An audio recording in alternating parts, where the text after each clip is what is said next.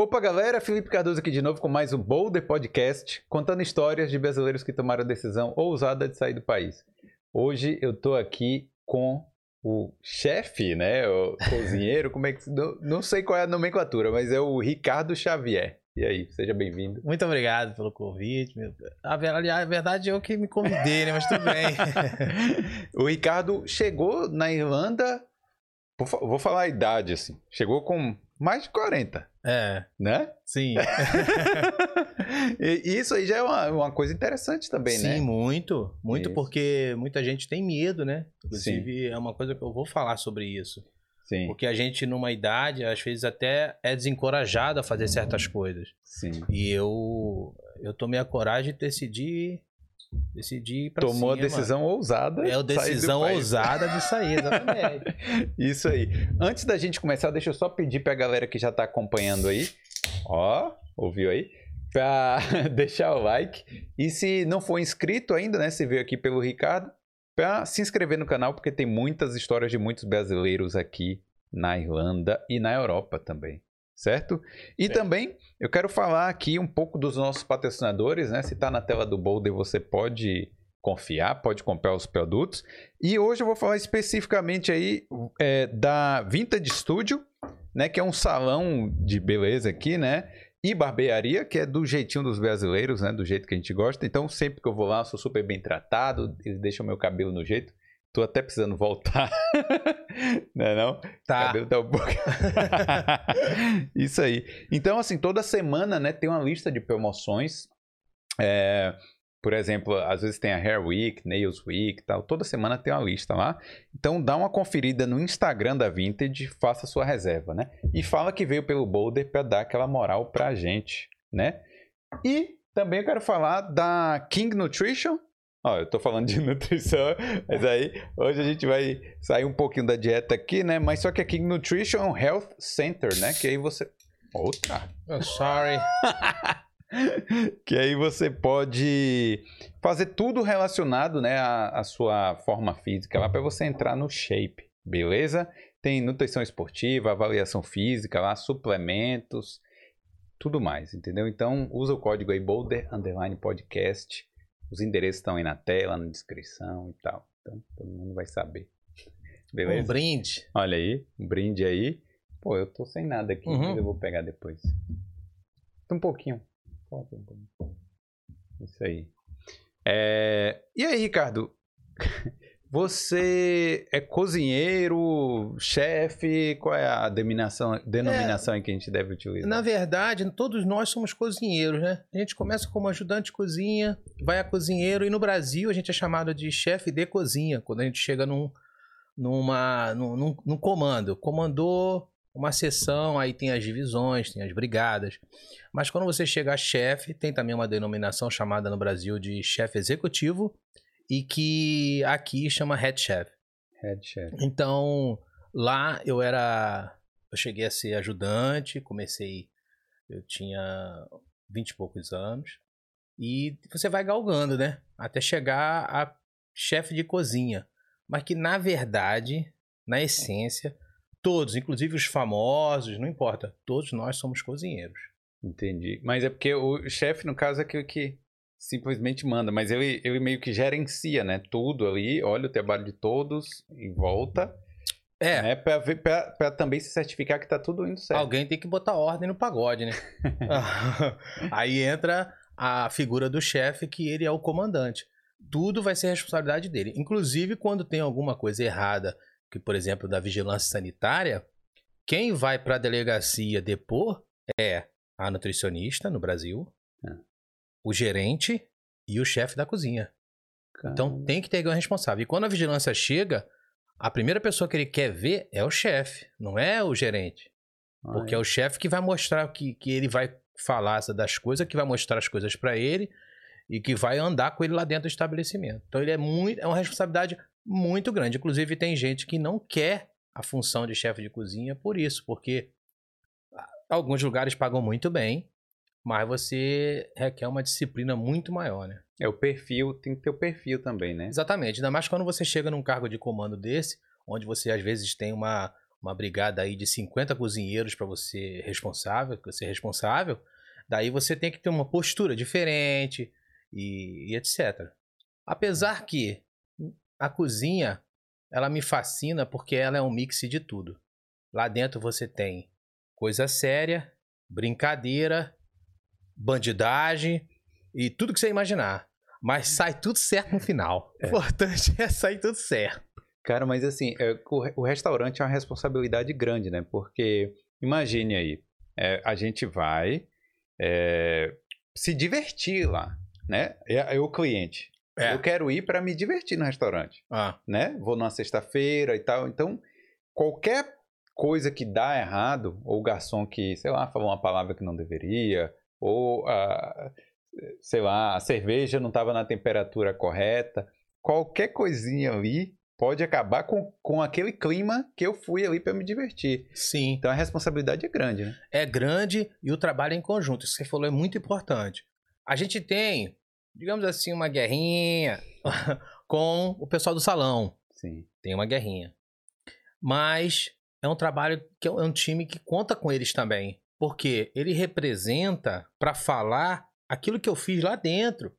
Então, dependendo do que ele disser, se ele disser errado, por exemplo, ou ele entregar o prato errado, ou ele entregar a bebida errada que não combina com aquilo, ele pode decepcionar o cliente. Mas é isso que você falou é muito importante, bem colocado. É, é um conjunto, tem que ser bem servido, bem atendido, e tem que ter é, o serviço tem que sair certo. A pessoa tem que ter uma experiência. Quando você vai num restaurante, ou quando você vai até num lugar, sei lá, você vai comer uma coxinha no Brasil. Hum. Cara, aquilo é uma experiência. Você vai comer um pastel com caldo de cana. Hum. Aquilo é uma puta de uma experiência. Eu tava aqui, fiquei aqui mais de três anos, né? Quando eu fui pro Brasil tirar umas férias, eu tenho uma filha lá, de 13 anos, Rihanna. Beijo, filha.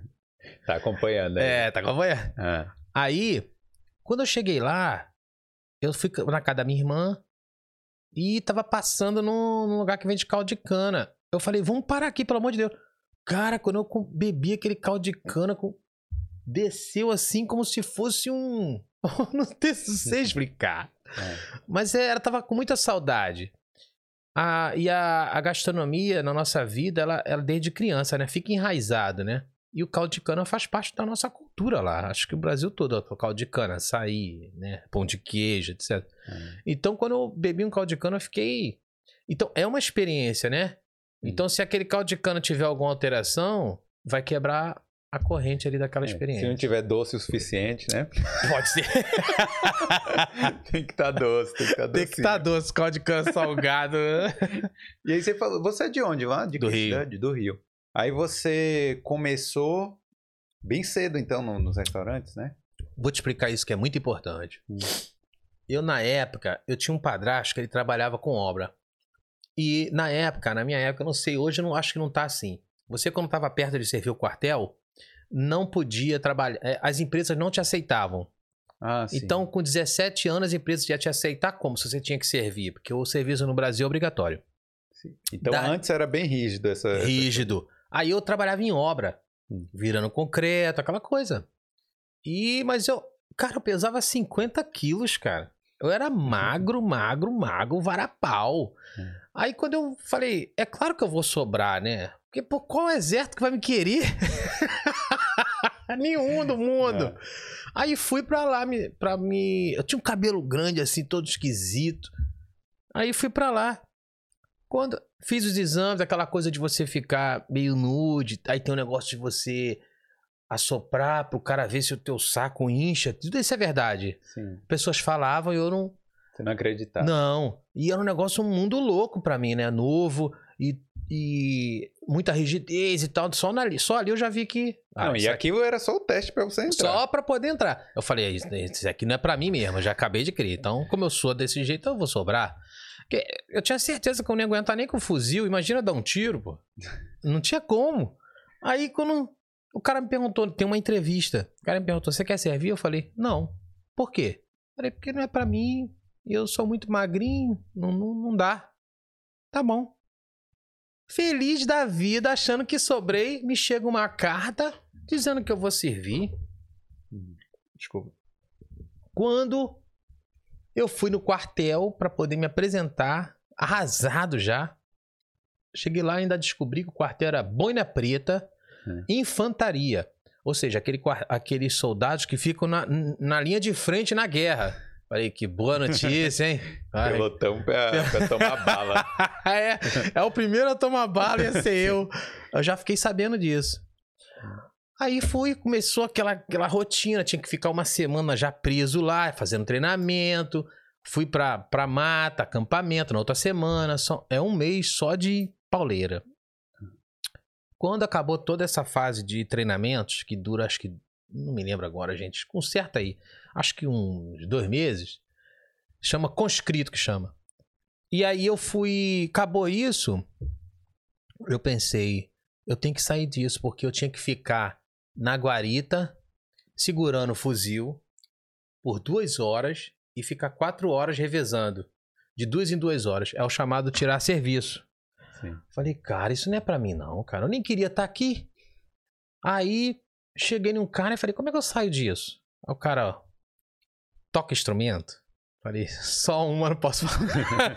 Você é. Como é que é? Você sabe. Você é enfermeiro? Falei, não. Você é cozinheiro? Falei, sou. Jura? Falei, juro? Sei fazer arroz. ah, então você pode sair disso. Só falar com o tenente. Fui lá no tenente. Tenente Cavaleira, nunca mais esqueço. Cheguei pra ele e falei, tenente, pelo amor de Deus. O tenente, sabe fazer arroz? Eu não sei porquê. Tinha Foi uma, uma simbologia no arroz. É.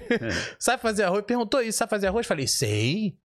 Tá bom, fala com o negócio lá, vou falar com o teu capitão. E eu saí da guarda, por acaso. Foi assim que eu comecei na gastronomia. Mas sabia mesmo fazer arroz? Que nada, sabia? Minha mãe me ensinou a fazer um arroz lá na panela com um- botar o alho. Então minha mãe me ensinou isso. Minha mãe ensinava muita gente a fazer essas coisas em casa, Sim. que foi muito bom. Mas imagina fazer pra mil pessoas. Não, com certeza. Não, Sabia e nada. que, que o, o cozinheiro nas forças militares, né, no exército, na marinha e tal, são bem valorizados mesmo, porque os caras têm que, tipo assim, né, o cara fica muito tempo às vezes isolado tal, então tem que ter alguém fazendo comida boa, né? Porque isso aumenta a moral, né? Aumenta É. a moral. Do... Exatamente. Não necessariamente isso é dentro dos quartéis. Era. Sim. Eu lembro de eu cozinhar naquela época, a galinha era servida a costela da galinha. Era servido como carne principal. Ah, sim. Então, quando servia a costela, é aquela câmera ali que eu olho? Sim, pode olhar. Quando servia a costela com o pescoço e assava, o pescoço fazia assim, ó. Aí a gente dava o nome de escorpião. Aí o soldado queria matar a gente quando botava escorpião no prato dele. Porque tinha a coxa, tinha o peito, tinha tudo. Mas se aproveitava tudo do frango. Hoje, não- depois isso mudou, tá? Mas a cozinha, ela, ela era bem precária, assim, em termos de, tecnicamente falando. Porque o Brasil vivia uma época que não tinha nenhum curso, não tinha nada. Isso é bem antigo. Isso eu tô falando de 94, pô. Pô, não é tão antigo assim, não? É, não é tão, mas na época ainda não tinha cursos. Sim. Até tinha um Senac aí que eu vou falar sobre isso depois. Mas a maioria das pessoas não sabiam técnicas culinárias. Então era um negócio bem assim. Era mais é, o feijão, o arroz, feijoada, essas coisas ia bem. Macarrão, né? Tudo isso ia bem. Mas. E também, ah, não sei se é a questão de verba. Então. Ou na época, aí eu não sei, teria que pesquisar. ah, o frango ainda não era aquela coisa assim mais a produção não era tão forte como ficou, né? Que eu lembro quando eu era pequeno, a gente tinha aquela coisa de comer frango no fim de semana. Na minha época, sim. E no meio da a gente semana comia o quê? comia ovo, comia outras coisas. Sério? É. Infelizmente. É. Mas depois isso mudou. Porque aí o frango foi mais produzido e mais ofertado, mais diminuiu o preço, fica mais barato e aí todos puderam comer frango. E aí, como é que foi? Você ficou quanto tempo lá no, no exército? Foi exército mesmo, né? Exército. Aí eu fiquei esse primeiro ano. Aí, como eu tava ali, não ia tirar serviço, zoando pra caramba, passando por vários perrengues, tem N histórias, mas aí é militarismo, né? Aí fui pra. Enganjei, que você pode enganjar e virar soldado antigo. E nisso que eu virei soldado antigo, eu tive salário melhor, porque nesse primeiro ano você é conscrito. Então É. você só ganha uma ajudinha de custo para pagar uma passagem de ônibus, essas coisas. Não ganha nada, então. Praticamente. Depois, aí quando você enganja, não. Aí você fica como se fosse um serviço. Só que mesmo enganjado, você tem que respeitar muita coisa. E os caras, sabe, são. Cara, é cada É coisa. assim, disciplina, né? muita disciplina e muita regra. Então eu. Eu, eu, eu não, é, não era pra mim. Eu tava Hum. ali por acaso. Mas como eu tinha pego a, a experiênciazinha de cozinha ali, falei, pô, isso aqui é legal. Eu gostei. Mas não tinha a menor noção de nada. Falei, vou ficar nisso. Quando eu saí do quartel, em 96, eu fui tentar arrumar emprego. Aí ninguém me dava emprego. Hum. Porque, tipo, você tava no quartel, que você cozinha na Não, onde? mas aí é experiência. eu Mas não quartel. contava, não Ah, sei sim. por quê. Mas você tava procurando emprego de? De cozinheiro. Ah, de cozinheiro mesmo. De, de- é, ou de ajudante, no E caso. nem assim. Nem assim. Aí eu fui fazer um, um curso no Senac. Falei com a minha mãe. Beijo, mãe! aí falei com a minha mãe. Ela tá assistindo aí, manda um comentário aí, mãe. Manda um comentário, mãe, que a gente vai responder. aí fui fa- é, falei com a minha mãe, a mãe segurou minha onda e eu fiquei sete meses fazendo curso no Senac, que na época ele era profissionalizante, porque tem diferença do que ele se tornou depois, vou falar sobre isso. Uhum. Enfim. E com esse curso, eu fiquei. Aí que eu fui descobrir certas coisas da culinária. E aí eu lembro que um mestre chamado, acho que era Robson, ele disse, ele dizia: "Olha, se você for para o Hotel Cinco Estrelas, você vai você vai estar no auge do aprendizado. Se você for para restaurante, beira de rua, ou mas não é tanto assim. Então procurem hotéis cinco estrelas porque vocês vão aprender. Depois do curso, eu peguei. Naquela época você tinha que entregar o currículo em mãos. Eu entregava na orla de Copacabana inteira, principalmente Ipanema. E aí, na, você vê, na época era telegrama que chegava, não tinha celular. Tinha... e aí chegaram quatro telegramas. Olha, É. positivos. Todos me querendo Ó. me contratar. Ah. E detalhe: desses quatro telegramas, Hotel Meridian, na época, acabou. Sofitel, Rio Otton e o Copacabana Palace. É, só até o top, né? Det- Exatamente. Detalhe: desses três era ajudante de cozinha. O Copa era para ser Stuart. O Stuart, em, em alguns lugares muito é, requintado, Stuart é a mesma coisa que aqui o Kitchen Partner, Ah, sim. ok? É só o nome Mentali é, mentaliza Stuart Kitchen Partner, É. que é o lavador de prato, chão. Mas por ser o Copa, eu, eu- veja bem, eu já tinha um curso de cozinheiro, tinha uma certa experiência no quartel de dois anos na cozinha, Hum.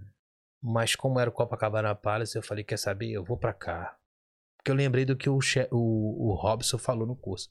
É, fui. Hotel cinco estrelas, não. E aí eu tive uma experiência fantástica na minha vida, porque eu estava perto dos famosos, eu estava nos banquetes mais incríveis. Eu tive acesso a comida que eu, eu acho que até tem algumas que eu não vou mais ter contato de repente.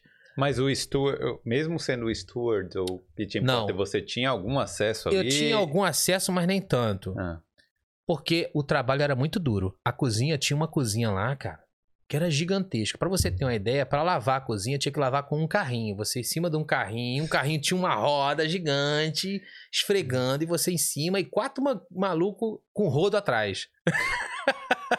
é muito grande lá dentro, é o mundo lá dentro. Quem é do Rio, eles fazem visitas, quiser visitar, é um lugar histórico. Ele foi fundado em 1923 tem muita história, é muito legal visitar lá dentro. sim. E aí, eu, te- eu, eu tava ali na Stuart, trabalhando, trabalhando, trabalhando, mas meu foco era a cozinha, né? Mas eu lembro até hoje como foi marcante pra mim quando eu vi, mais ou menos, eu tava um mês lá e eu ainda não tinha nem visto o chefe executivo. Hum.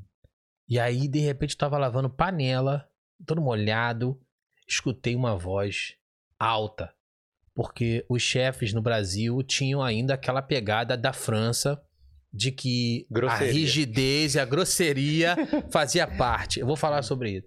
Mas então eu escutei uns gritos. O nome dele é Luiz Incal. Tá aí até, tá lá até hoje. Sim. E quando eu vi é, na, na, na cozinha de banquete tem umas luzes para esquentar os pratos. E essa luz estava em cima, iluminando ele. Então, quando eu vi ele, a figura dele, eu falei, nossa, então é isso que.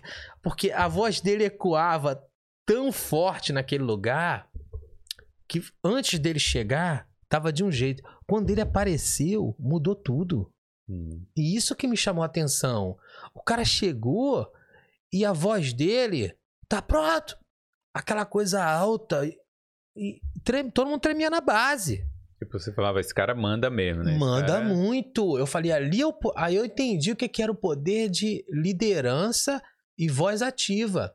Porque, infelizmente, uma hora você tem que ter. Pô, mas nem no exército você viu isso aí. No exército eu vi, mas não sabia que na Sim. cozinha tinha. E era isso. Entendeu? Sim. Porque até então a minha vivência de cozinha era de um curso e do quartel.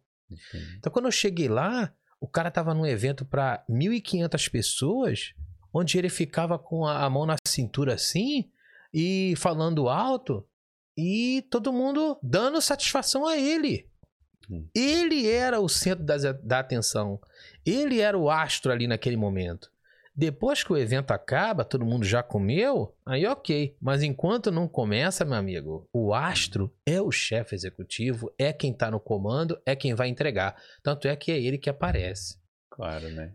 Também, se der merda. Se é der ele- merda, é ele que vai pra delegacia. Ele que é o responsável. Então, quando eu vi aquilo ali, eu falei, nossa, eu quero ser um cara assim. E aí que eu. Isso meio que me identifiquei, né? E aí eu comecei a me interessar. Pra chegar nessa cozinha, também foi outro.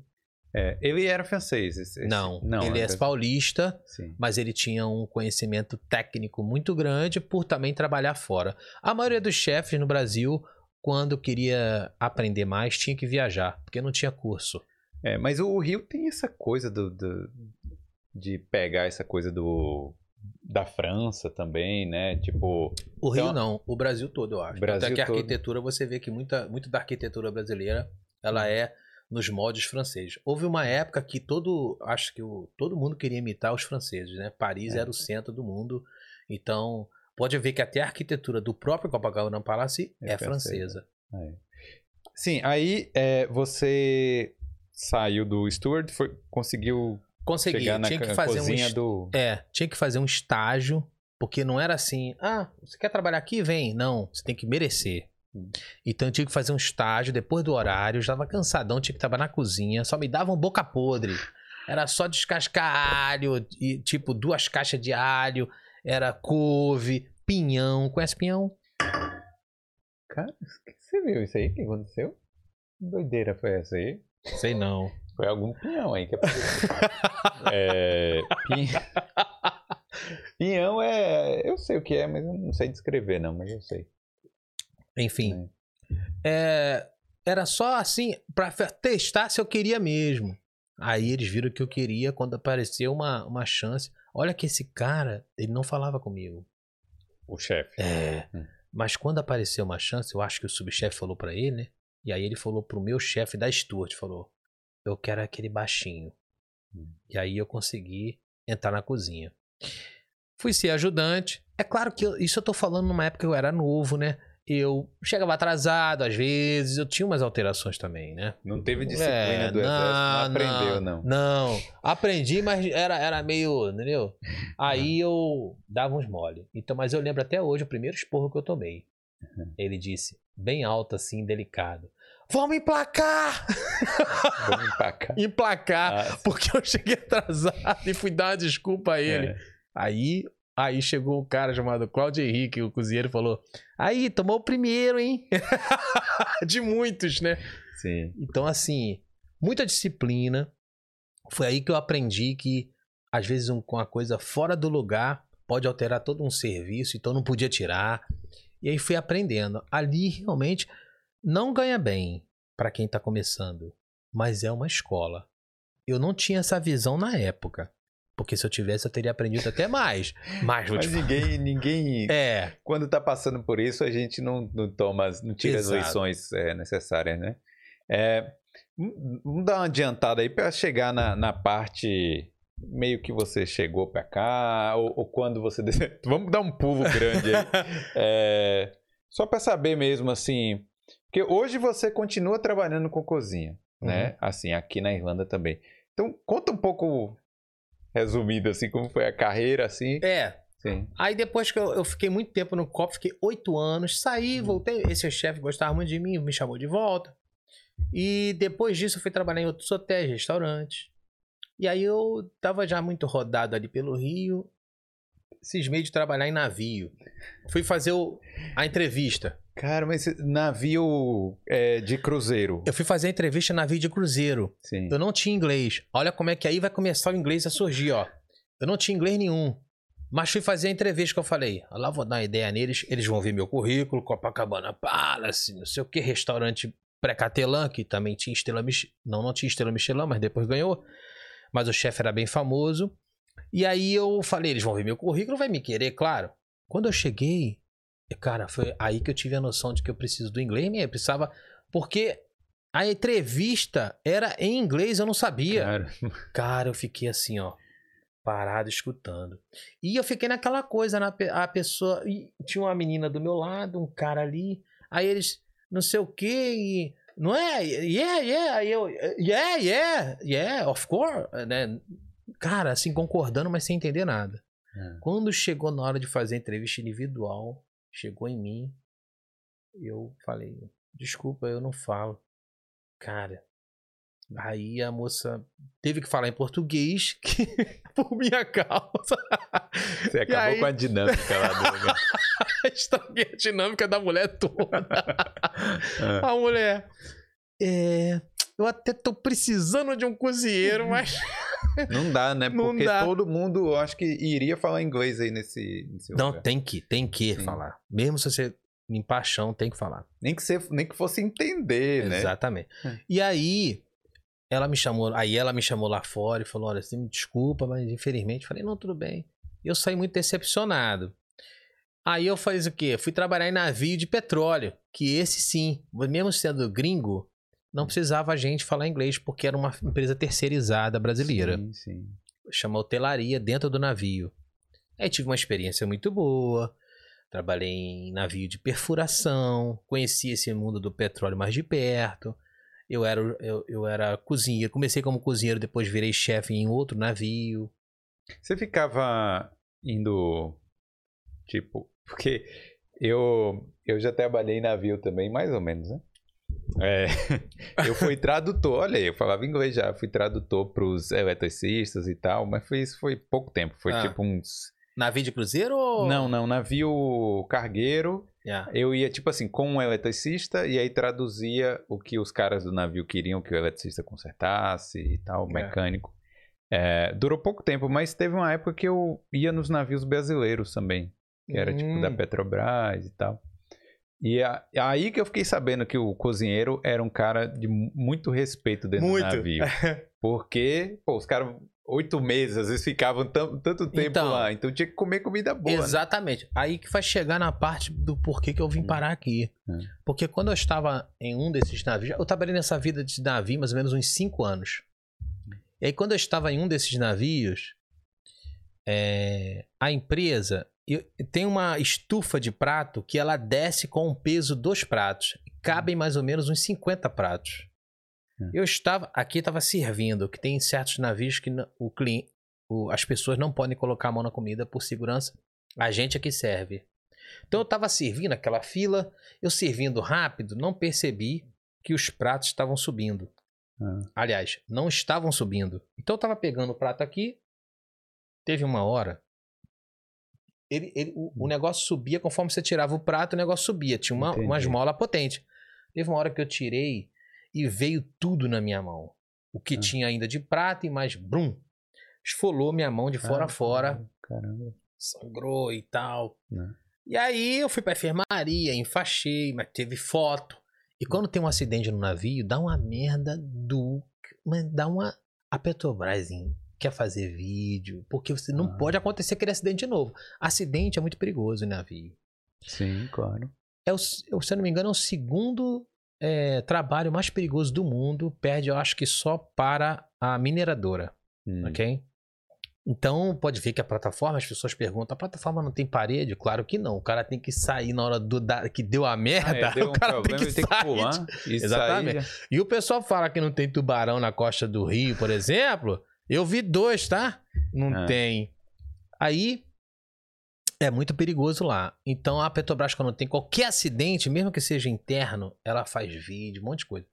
Então eu sofri esse acidente, mas o médico da empresa, porque sem eu lá, só quem sabia cozinhar, e mesmo assim, mais ou menos, era o cozinheiro da noite. E ele já trabalhava a noite inteira, Aí tava não dava, dormindo Ah. e não podia me tirar. Aí o médico em terra viu as fotos e falou: Não, pode deixar ele aí, tá tranquilo. É só uma faixa, sai. Cara, tinha esfolado daqui a aqui. Eu trabalhei com esses dois dedos na faca. Hum. Ó. ca- 13 dias. Isso foi no segundo dia embarcado. A gente tem que ficar 14 lá. Não, mas peraí. Segundo dia embarcado, mas você já tinha experiência. Ou não, foi o segundo dia. Não, não, segundo verdade. dia embarcado deste embarque. Ah, Cada deste embarque, embarque, são sim, 14 sim. dias, né? Entendi. Eu já tinha uma experiência vasta de uns Entendi. 3, 4 anos Entendi. embarcando. E aí eu trabalhei, tudo bem. Depois essa empresa, tipo, 6, 7 meses depois, essa empresa não deu muito certo, largou os contratos e a gente foi mandado embora. Quando eu fui pegar minhas contas, eu era pra ganhar tipo uns 10 mil, não me lembro agora. Eu só ganhei, tava lá tipo 2. E eu tava na homologação no sindicato e o cara falou, é só assinar aqui. Eu falei, mas tá errado, meu amigo. Aí ele, mas se você não concorda, é só não assinar. Eu falei, não vou assinar. E aí eu levei para um advogado. Quando eu falei para advogado, aí fui levar para advogado porque não me pagaram. Hum. Aí virei para advogado e falei assim: "E tem essa coisa do do da minha mão". E quando eu contei isso pro advogado, cara, o advogado, sério? Abriu dois cifrão É, assim, ó, no, no lugar do olho, foi dois cifrão. aí, cara, o advogado falou: "É, é sério?". Foi só anotando tudo Hum. e aí eu botei na justiça. Caramba. Esse dinheiro desse acontecimento foi o que me trouxe pra cá.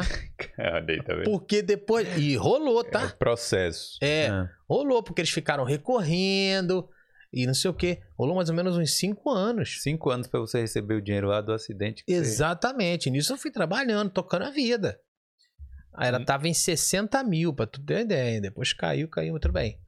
Quando, quando ia sair esse dinheiro já, tava, o advogado tava falando, ó, mês que vem eu acho que já.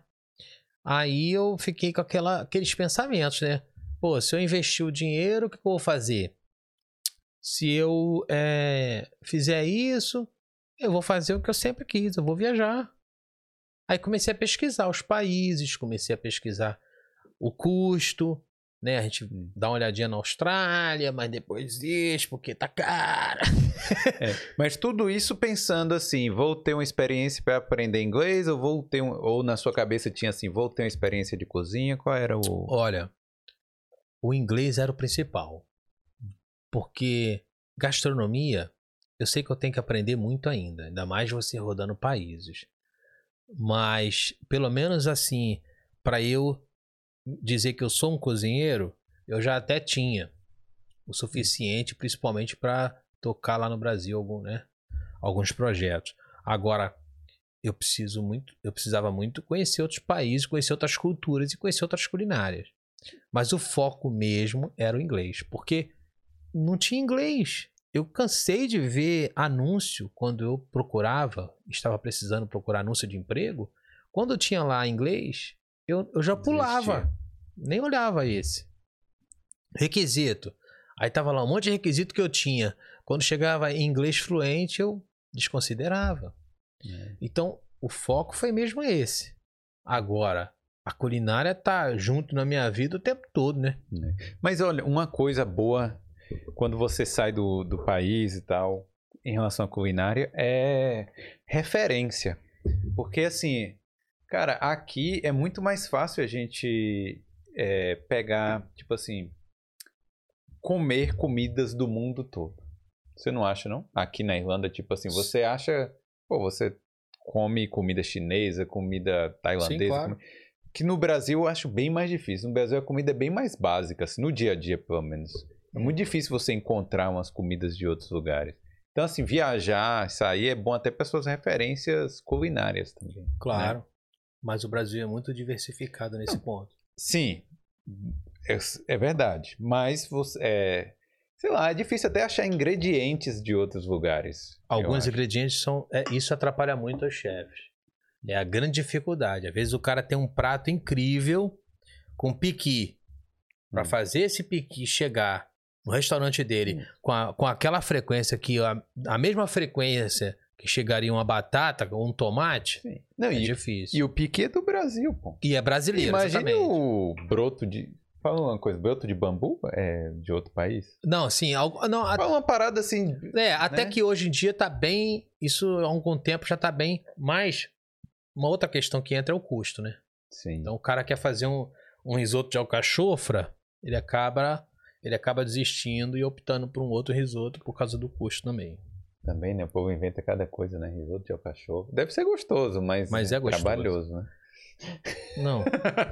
É, culinária é trabalhoso. Sim. Culinária, eu, por exemplo, para trazer este petit gâteau, que é uma referência que eu, eu trouxe para poder representar Olha aí, ó. Ele tá interessado lá, ó. É. É. O petit gâteau ele representa a França, porque a França ela é, digamos assim, o berço da gastronomia mundial. Hum. Então por isso que eu trouxe.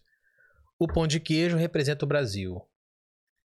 E a, a, Guinness representa a Irlanda. Não trouxe comida porque eu vou falar Que- sobre a o culinária irlandesa. chips aqui, né?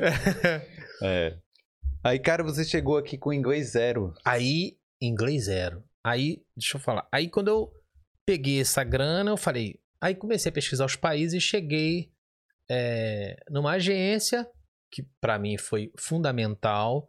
Eu sei que pessoas vêm pra cá sem agência, mas eu vim com agência. As pessoas vêm pegar sem visto. Mas a agência é um detalhezinho. Não, mas é. eu- a agência. Eu posso É. falar o nome, não, né? Não, melhor não. É. Melhor não. Mas a, Se quiser, pague. a agência Sim. muito boa. Sim. E ela me deu. Ela não só foi boa porque ela não só me trouxe, mas ela me deu uma base depois. Porque isso atrapalha muito você não ter uma base depois. Pra você ter uma ideia, até para abrir conta foi difícil. Essa agência, ela foi lá e mandou uma pessoa lá para me ajudar a abrir a conta. Porque a gente tem muita dificuldade. Algumas informações realmente, confesso, não foram passadas. Poucas. Eu descobri depois cheguei. Mas, ok, faz parte. Sim. E quando eu cheguei no meu primeiro dia, eu fui na agência para poder pegar cartão do banco que eu tinha feito e tal. E no meu segundo dia, aí começa a minha história na Irlanda, né? Agora, antes disso, deixa eu só perguntar uma coisa, porque, como a gente estava falando no início aqui, você chegou. que assim, você é, um- é jovem e tal, não tô, fal- não tô ensinando Quantos nada, anos não. você acha que eu tenho? Não, você me falou na mensagem. Eu já sei, não vou, não vou adivinhar porque eu já sei. Mas então, é, muita gente, pô, tem gente com 30 que acha assim, ah, mas eu vou sair daqui com 30, eu tenho o meu emprego ali, eu tenho não sei o quê. E acha que é uma grande coisa, ou tipo, é é uma coisa absurda você sair né, do país com 30 anos. Você veio com mais de 30, né? Com 40, mais de 40. É. tá? E aí, o que, que você acha disso? Olha, vou falar um negócio pra vocês, uma palavra que me falaram a primeira vez aqui já. Coragem. Essa é a palavra. Porque isso não é porque eu sou dessa idade. Mais novos também têm medo. Não tenham medo. Tenha fé, esperança, caridade. Fé de que você vai conseguir. Confia. Esperança porque você a grana vai surgir. Calma. Caridade porque depois que você conseguir, ajude o outro. Sabe? Você tem sua arte, você tem seu conhecimento, você sabe fazer alguma coisa. Alguma coisa você sabe da profissão, ou de vida, ou de experiência familiar. Passa isso pra frente. Às vezes você sabe mais de tecnologia, de, de rede social, ajuda o colega. E quando tiver vindo para cá, se ofereça para poder ajudar. Olha, eu moro aqui, que que você, eu vou te ajudar. Eu, eu, eu, eu vejo muito isso como uma coisa muito benéfica, você ser caridoso, principalmente com quem tá. Cara, você sair do teu lugar, onde tem família e tudo, você ir para um lugar que você. Eu vim para cá sem conhecer ninguém. Zero. Hoje eu tenho pessoas aqui que são da minha alta confiança e praticamente surgiu uma família nova para mim, de pessoas aqui. Então, por exemplo, para eu, eu estar com esse pão de queijo aqui, eu dependi do Pedro, um chefe que muito bom cozinheiro e que virou cozinheiro aqui. E que isso é importante falar. Porque as pessoas às vezes vêm para cá sem ter a menor ideia do que vai ser e se torna chefe de cozinha. E se torna é, um cozinheiro. Às vezes a pessoa descobre a paixão. Às, às vezes, eu vou te dizer, eu não vou, tô romantizando, às vezes necessidade. O cara quer pagar as contas, ele começa ali na cozinha, o que te importa, vai subindo meio que empurrado porque tem que pagar as contas. Mas tem uma galera que descobre uma, uma paixão. Exatamente. E fica. E, e, fala: não, eu quero ser head chef, e consegue um visto de trabalho e faz alguma então, coisa. Então, você falou tudo. O, esse Pedro é um bom exemplo. Chegou aqui sem nenhuma intenção. Foi trabalhar de KP. Depois conseguiu. E foi para chefe. Tá nessa empresa há um tempo. A empresa gosta muito dele, viu que o trabalho dele é sério, colocou um visto nele. Ele tem visto de trabalho. E agora o, o cara tá, tá querendo continuar nessa empresa porque aprendeu e tá querendo aprender outras coisas, mas a empresa já ofereceu um curso de gastronomia. Curso de gastronomia, infelizmente, ainda é uma coisa cara. Sim. Mas a empresa está oferecendo a ele. Então, olha, olha como que mudou isso na vida da pessoa. Então, é, o que eu peço para as pessoas terem quando vierem para cá e estiverem bem seja caridoso e ao invés de botar uma crítica ou botar uma pilha para a pessoa não vir com problemas e tal, não. Fala para a pessoa, olha, é, realmente tem essa dificuldade mas pode ficar tranquilo, eu tô aqui se você quiser eu te ajudo. Ponto. A pessoa vai precisar de alguma ajuda, às vezes não é uma ajuda financeira, não, às vezes o cara pensa, ah, vou ter que prestar dinheiro, não. Você vai ajudar com dica, com, com a com seu conhecimento. Com seu conhecimento, olha, marca o GNIB antes, olha, faz isso, olha, o PPS demora tanto tempo, agora tá assim, em cuidado. E tudo que você fizer vai ajudar aquela pessoa. Quando a pessoa chegar, tudo que você fizer vai ajudar aquela pessoa. Sabe? Hum. É isso que a gente tem que pensar, em ajudar o outro, principalmente quem tá vindo para cá, que não conhece ninguém e etc. Você sentiu essa rede de apoio aqui? Eu senti muito. Confesso que dentro do trabalho eu tive mais problemas com brasileiros do que com estrangeiros, mas isso tem uma explicação. Agora, no dia a dia, tudo bem que eu tive uns probleminhas, porque a vida não é feita só de felicidade. eu fui expulso de uma casa logo no Covid. Mas tudo bem. Não, peraí, tudo bem não. é porque a garota comeu minha pizza. Aí eu fui e falei assim: Tu me sacaneou. Aí a garota foi e falou pro cara que cuidava da casa lá que eu era ignorante, sei lá. Eu não sei que pilha que botaram. O cara me ligou e me pediu pra me retirar. Mas você devia bem. falar assim, ó, se fosse isso, fosse no exército, você ia ficar na solitária. Mas enfim. Você foi expulso por causa da pizza. É. Hum. Mas é, quando eu cheguei, quando eu vim pra cá, né? Eu vim numa pegada. Meu segundo dia aqui, cara, eu tomei uma porrada do Naná. Meu terceiro dia, não me lembro. Sério? Sim, três Naná vieram me pegar. Eu tava com guarda-chuva na mão, dele é uma guarda-chuvada, né? Sim. É o carioca, pô, vou dar mão. Mas, tipo assim, problema tem. Você já sabia que podia enfrentar essas coisas? Ah, podia, até sabia, mas nem sabia que ia ser tão rápido. Mas tudo bem. Aí, você. É, eu, eu, e o inglês zero? Eu costumo dizer que quando você passa do aeroporto, tem um portal ali. Depois que você passa por esse portal, acabou o português. As pessoas têm isso como um pânico, né? Como que eu vou fazer? Não falo nada. Calma, vem, vai dar certo. Certo um monte de gente, vai dar pra você, por quê? Não, é, tem gente que acha que na imigração o, o, o cara vai esperar que você fale é, um inglês 100%, mas ele, ele sabe que você tá vindo Meu aqui pra estudar. ele sabe e ele pega o telefone dele, traduz para você. Então, esquece aí. É. Então, enfim, assim, enfim, é, é fácil, não tem essa dificuldade toda e não é que é fácil estar aqui. Eu sei que você luta muito para estar aqui, eu sei que Mas não bota barreira. Vem que dá certo.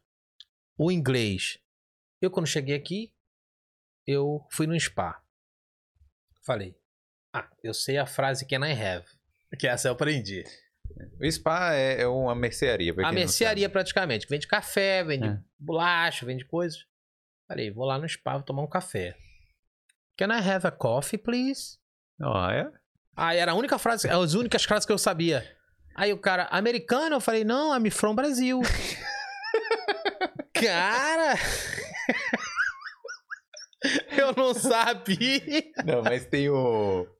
Eu vi um cara falando assim, que foi no- nos Estados Unidos e falou assim: tem coffee? Aí chegou a garçonete com 10 cafés.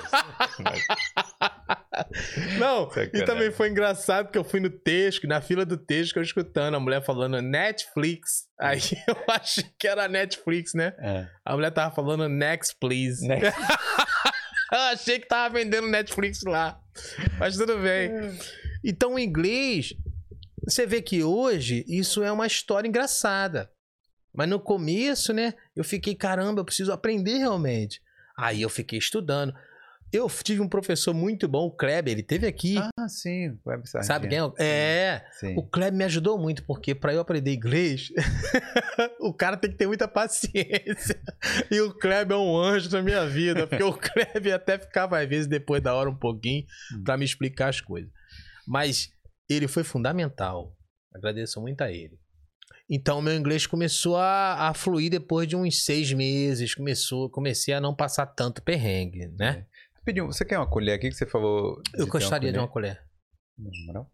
É, você, quando você sentiu que seu inglês estava assim, tipo assim, que você falou, pô, foi em que momento? Você lembra assim? Porque às vezes tem um ponto assim, você fala, pô, eu consegui fazer tal coisa sozinho, eu consegui. Ou, ou foi meio que gradual, né? Na minha primeira entrevista, eu fui Ah. fazer a entrevista com um coreano. Então eu já não entendia nada. Ainda por cima, um coreano, simplesmente não passei. Ah. Mas assim, o meu inglês até hoje Ah, ainda é um inglês, digamos assim, dificultoso, digamos assim. sim. Eu consigo me comunicar, mas eu consigo mais entender do que falar necessariamente. Ainda não sou aquela pessoa que pega um, um filme sem legenda e entende tudo. Não, eu não sou. Eu me viro, tá? Ah, mas é o que é o que importa, né? Porque eu, eu peguei a pandemia também, eu fiquei estudando online, a gente também dá uma relaxada, deu uma relaxada na pandemia, acordava com sono e assistia aula, sabe? Mas vem cá, na pandemia você não, não faltou trabalho pra você não, né? Não faltava. Porque restaurante não Não, fechou. Não, não, fechou. não, parte. fechou, mas, Mas não... alguns ficaram. Mas o Al- takeaway é, e tal, é, essas é, coisas. ficaram. Então, mas a, a parte principal que era o meu interesse, que era o inglês, atrapalhou porque não tinha mais aula ao Não vivo. tinha né? aula, né? Você tinha que... Mas eu continuava estudando. Inclusive, eu estou estudando até hoje. Agora estou com uma professora do Brasil, né? Hum. Muito obrigado. Não, mas é o quê? Estudando Online, online, online. também. E muito boa ela. E tá me ajudando aí. Eu comecei agora, mas tá indo. E qual foi seu, seu primeiro trabalho aqui? Foi em cozinha também? Como é que foi? Não, aí foi cozinha, é. Quando eu cheguei, né? Que eu aí tirei o PPS, aquelas coisas. Naquela época não, era, não tava igual tá hoje, né? E aí o Genebi. E aí eu fui conseguir um trabalho no, num restaurante que ele pagava mensal, eu não sabia. Isso já me atrapalhou um pouco, isso é difícil, né? Pagava mensal. Era um restaurante que ele tinha uma pegada meio vegana, mas não era bem vegano, não. Mas ele tinha umas saladas incríveis, umas coisas que eu nunca tinha visto, bulga, umas coisas daqui. E aí eu falei, nossa, tudo era novidade pra mim. Tudo era novidade. Hum. A gastronomia é tão interessante, tão legal, que às vezes você acha que já comeu de tudo, que nada. Você não comeu nada, meu amigo. Tem coisa que você não imagina. Mas eu, eu acho que, às vezes eu fico pensando que é, tudo vem da mesma coisa, né? Tudo tem uma base de trigo, ou batata, ou arroz. Aí, Aqui? não, no mundo. Então, quando você vai parar pra pensar, você já comeu de tudo.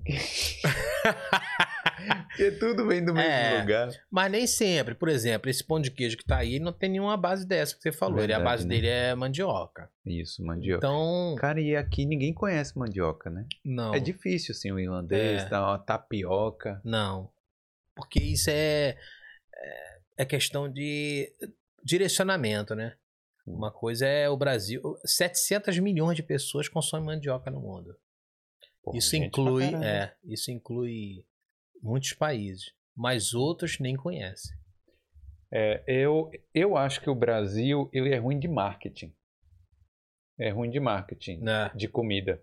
Cara, eu como tapioca, né? Uhum. Na- lá na, na Bahia, tá? É chamado de beiju. Como beiju desde criança. Yeah. Nunca foi pop, nunca foi nada assim. Era uma parada que a gente comia, delícia e tal, mas comia ali no café da manhã, aquela coisa. Anos depois, algum paulista descobriu a tapioca, né?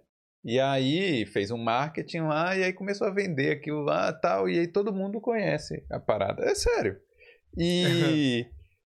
e por que isso não. Por que a gente não exportou isso, sabe? Para o mundo todo? É porque não é assim. Não, Imagina você ver um gringo ver você colocar farinha na tua comida. é, É a mesma o coisa. acha que é areia. É a mesma coisa você ver um asiático comer inseto vivo. Sim. A sua reação vai ser diferente. Hum. O Atala, o chefe. Tu conhece o Alex Atala? Sim, conheço. O Atala chegou a, a levar o palmito brasileiro, Pupunha, pra fora. Foi ele que levou. Ne- E isso eu tô falando de anos agora, né? Não é muito antigo. E as pessoas nem isso conheciam.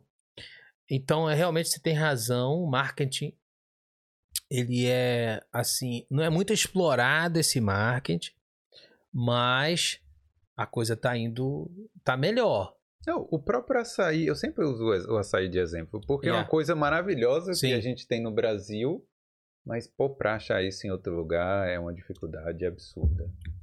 Quase É. impossível, né? Isso. Isso você vai encontrar em todos os países. Todos os países têm aquela coisa regional que não vai ter num lugar que, ele, que a pessoa for. Mas isso não tira o mérito do lugar que ela é, daquilo que é regional. Eu lembro quando eu era rider, eu vou chegar nessa época, eu já fui rider aqui. E eu lembro que eu peguei uma livre ordem quando você pega a comida, que a pessoa não veio pegar a comida, né? Então eu tive uma livre ordem, levei pra casa, achando que era uma coisa. Quando Foi eu tirei. É, quando eu tirei, era um copo com uma espécie de suco dentro, eu acho que era uma sopa, Hum. com um monte de bolinha. Ah, mas não é o asiático, não? É? Hum. Eu não sabia. É o boba tea. É o boba tea. É, boba tea. Hum. E aí eu falei, caramba, que negócio exótico diferente, mas eu não vou beber, não vou tomar isso. Então aquilo ficou estranho pra mim. E olha que eu sou do mundo da gastronomia, cara. E aquilo é tapioca, não é? Pois é. Então quer dizer, uma Hum. coisa que é familiar nossa e que eu não conheço. Então é muito diversificado, é, é É, mas é isso que eu falei de acesso às coisas. Por- Porque, Exato. por exemplo, aqui a comida é barata. E é um lugar muito cosmopolita, sabe? Tem É. gente da África, tem gente da Índia, sei lá, É. da, da Ásia no geral. Pô, você chega em qualquer lugar, eu quero fazer uma comida tal. Pô, você vai encontrar os ingredientes, você vai encontrar as coisas. E aqui, então, o acesso aqui. E num preço ace- é, aceitável, né? Acessível. claro. É. Sim, aí- deixa eu voltar para sua trajetória aqui. Aí você. O seu primeiro trabalho lá foi no, no restaurante de. Esse restaurante. É. Eu fiquei lá por alguns meses. E mas quando quando veio o negócio do revenue, né? Que dá aquele desconto. E aí a empresa só pagava mensal. Cara, eu fiquei uma merda. Cara, o que eu vou fazer? O dinheiro foi pra pagar o aluguel e não sei o que. Eu pegava rápido do trabalho, me virava. Hum. Porque eu fiquei bem. De... Os 3 mil euros eu já tinha gastado. Já acabou, né? Claro, É. acaba rápido, né? É, acaba. Você compra aquele casaco da maneiro e Hum. vai indo. Aí eu comecei a trabalhar no aeroporto também, como chefe lá. Peraí, no aeroporto? É, no aeroporto, no restaurante. Do lado do McDonald's. Tá lá até hoje, mas Qual mudou. o nome? Não mudou antes. É, é porque eu conheço. O nome do restaurante é outro, mas a empresa era na época era KSG. Ah, sim. Aí Não, mudou. beleza. Aí você tinha que ir para o aeroporto. Tinha que ir para o aeroporto. Eu trabalhava em dois lugares e Hum. mais a escola. Cara, eu dormia dentro do ônibus. Hum.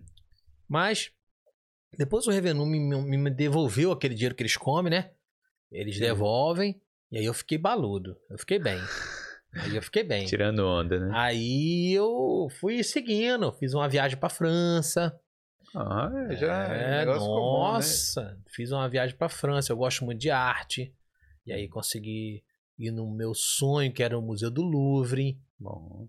Mas vem cá, lá na, lá na França, você falou, vou experimentar a gastronomia aqui, ficou só no baguete, porque lá cada prato é.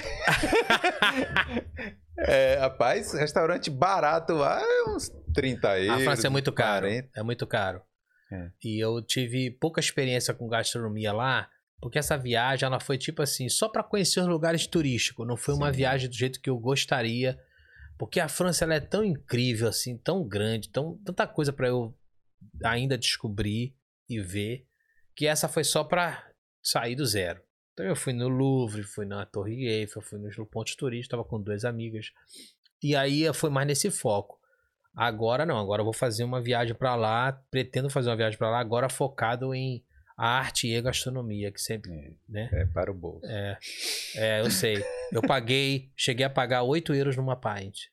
Cara, oito tava barato, né? A gente foi lá em. A gente foi, pagou 11. 11? 11. Nossa. Eu, o, o lugar que eu achei barato era uma que foi 8 também. Que a, a cerveja era muito ruim. é. É, eu entendo. Mas foi uma experiência muito legal. Eu conheci, eu... cara, assim, a Europa, a Europa é o mundo, né, cara? Hum. Então foi muito legal. Depois eu fui para Inglaterra, foi quando eu tive o primeiro contato com um quadro do Van Gogh, que é um, é um artista que eu também gosto muito. E, e também achei incrível andar na- no táxi. Tudo eu acho incrível. Tudo. Quando eu cheguei aqui, meu amigo, tudo eu achava incrível. As pessoas às vezes reclamam e tal, mas não.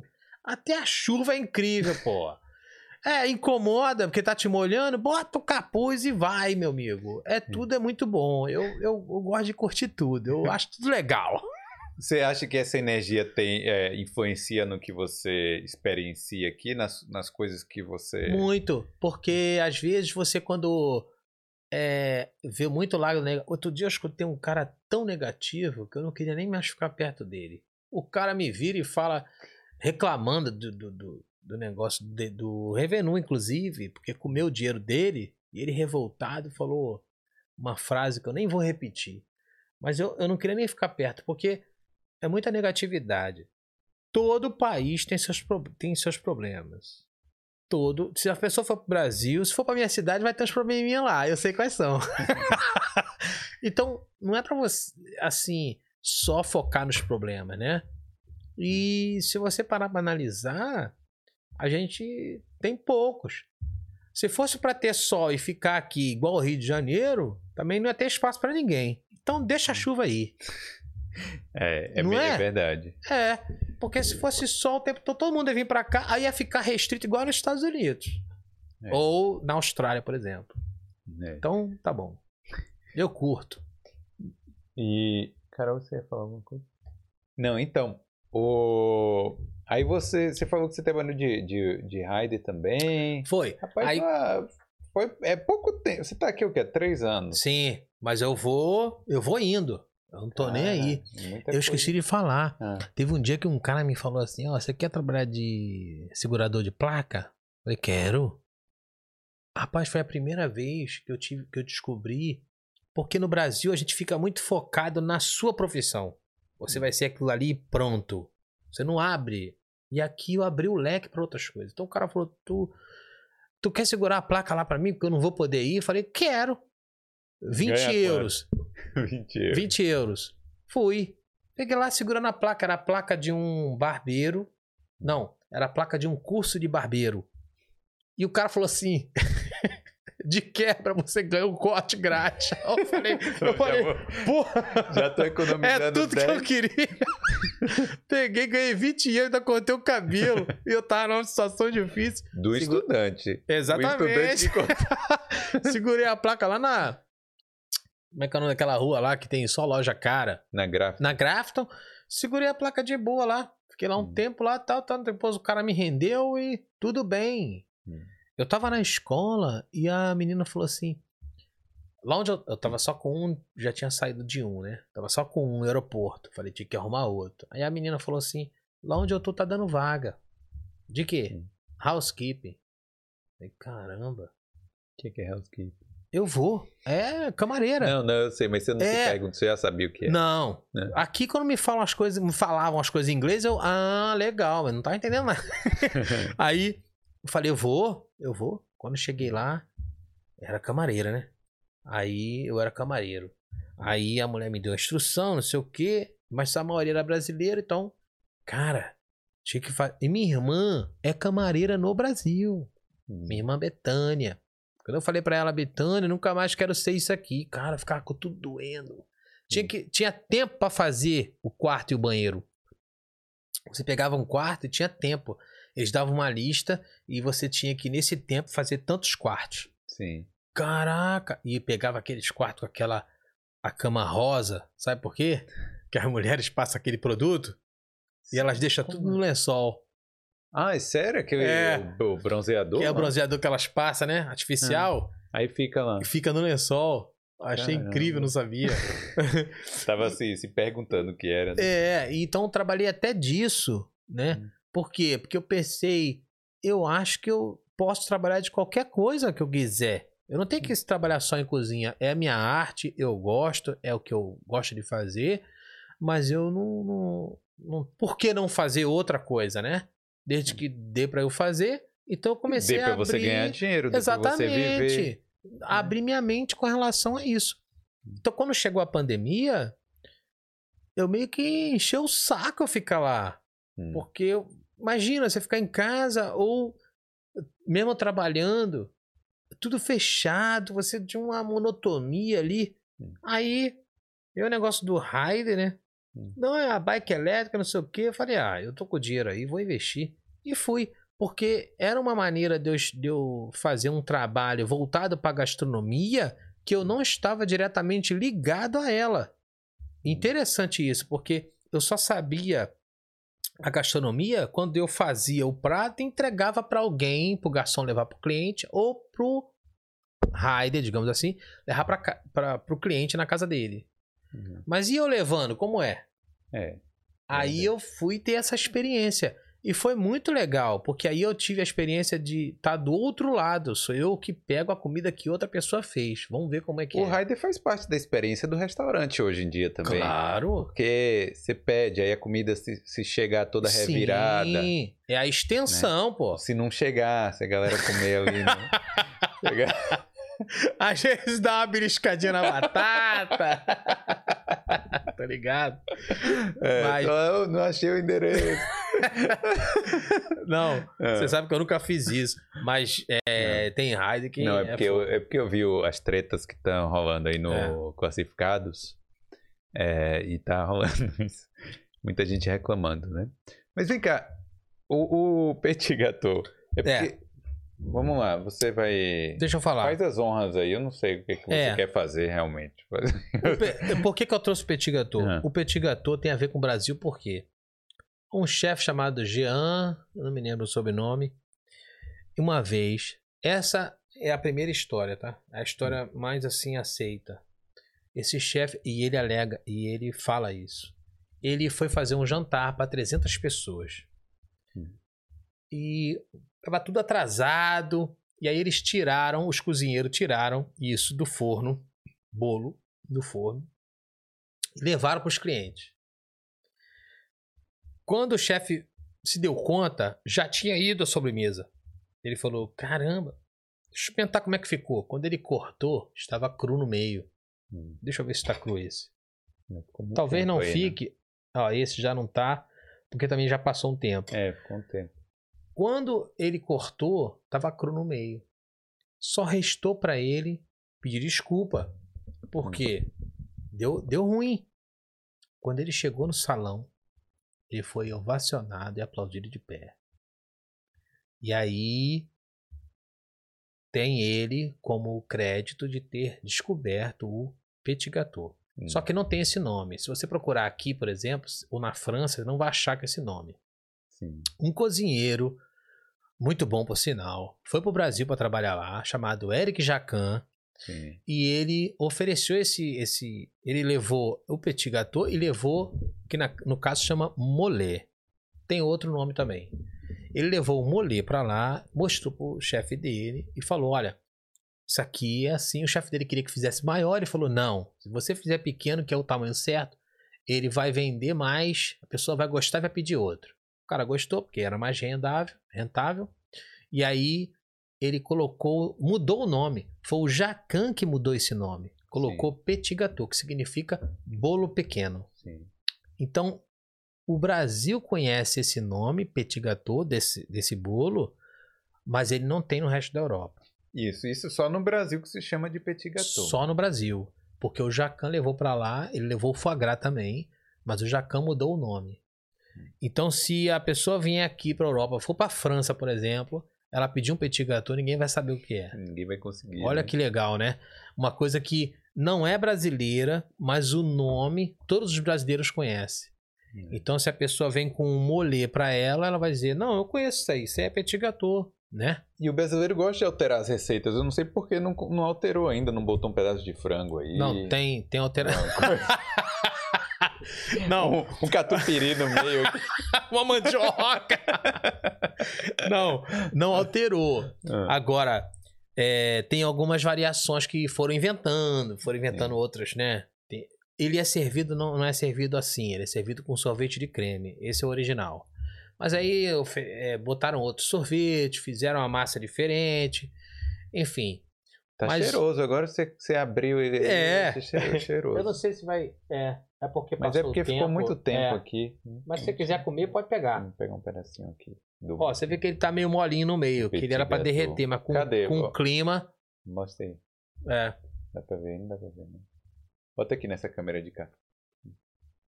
Ah, também não vai. Bom. Com o clima, Hum, ele ficou Bom, mais. né? O chocolate deu uma rigidez. É uma delícia. Mas ele quando cortar, ele tem que vir o chocolate pra fora, porque é um, é um bolo, digamos Sim. assim, meio cru no meio. Hum. Digamos um bolo mal passado. E aí, Passar por baixo da mesa. é, Vai pegar mais?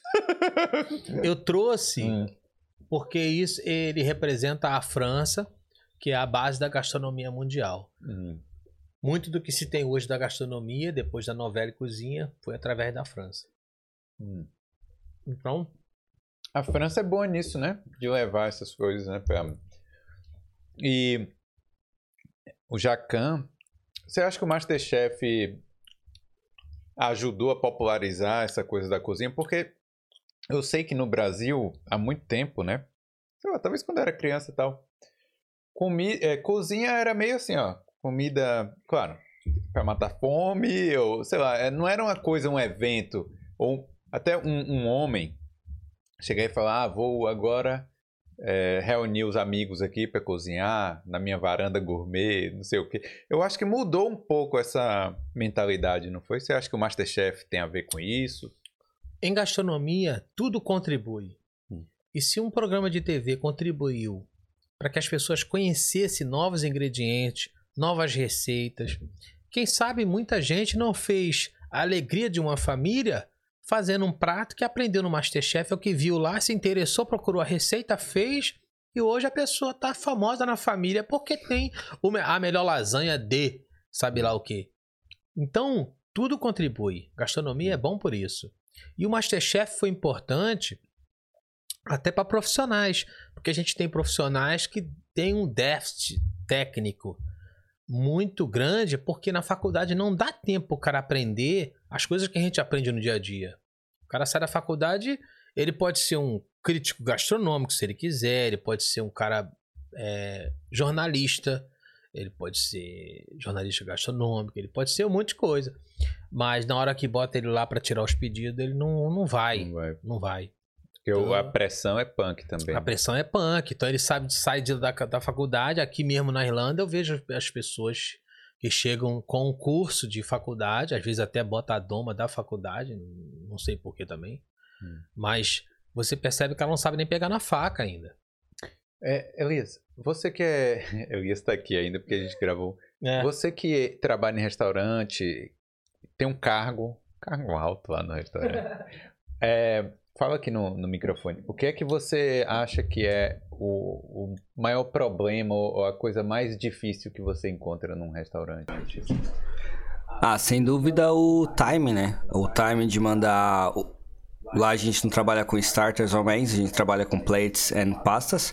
Então o time correto de mandar os dois é muito Por complicado. exemplo, se quatro pessoas na mesma mesa pedirem uma coisa. Is- Na verdade, lá o nosso problema não é nem com quatro pessoas, é mais se- quando a gente tem grupos grandes de 20 ou 15 pessoas.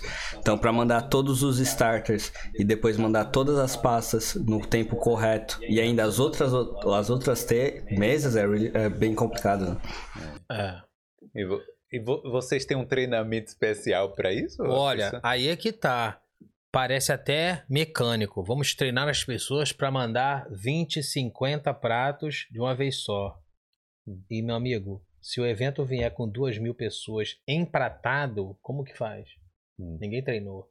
Então, o treinamento é o seguinte: é organização, disciplina e foco, concentração. Tudo isso junto com o chefe dizendo o que fazer, como fazer, você vai seguir e vai dar certo. Porque quem ele sabe como aquilo vai dar certo. Então, se ele determinou e você executa, vai dar certo. Porque não tem como ter uma, uma um, sabe, um sistema que vai fazer todos darem certo, porque você não sabe o menu de amanhã qual vai ser às vezes, você não sabe quantas pessoas vai ter. Então é muito diferente um dia por outro. Então depende muito de você ter, você tendo isso, foco, disciplina, concentração, disciplina e vai dar certo, não tem problema. Se você tivesse um restaurante hoje, ou aqui ou no Brasil, qual seria o prato, o, o- o estilo de restaurante que você acha que você trabalharia, o tipo de prato? O que, que você. Alguém já te fez essa pergunta? Não. Mas não tem problema. Eu vou te falar, eu acho que a cozinha autoral conta muito. Então, eu acho que o chefe criar os pratos, eu acho que vira uma, uma espécie de identidade. Por exemplo, agora em 2021, nós temos um restaurante que ele não estava na lista de. Ele não, não, não tem uma, um chefe renomado. Ele não tem um chefe conhecido. Mas ele está na lista dos melhores do mundo. Hum. Então, é, é você buscar a sua identidade. Hum. Talvez eu pegue esse, esse, esse pão de queijo e recheie com alguma coisa que vai fazer sucesso. Olha só. Mas- Não vai sacanear o pão de queijo. Não, mas não necessariamente eu tenha que. é, eu tenho que saber que a receita do pão de queijo é essa. Hum. E que o pão de queijo é brasileiro. E que ele é mais conhecido em Minas, porque Minas sempre foi muito forte com o queijo. Hum. Então por isso que ele é mais conhecido lá. Agora, é, eu Aí posso. trazer referências. É, eu posso alterar. Culinária é bom porque você pode alterar tudo. Então, se eu tivesse um local, vamos supor, eu abro um, um lugar que vai vender sanduíche. Eu vou colocar os sanduíches que eu acredito que possa fazer sucesso. E assim vai a gastronomia. Os caras que fizeram sucesso com a gastronomia, houve um momento que eles viram a necessidade de botar as coisas que eles acreditavam. Sim. E aí foi.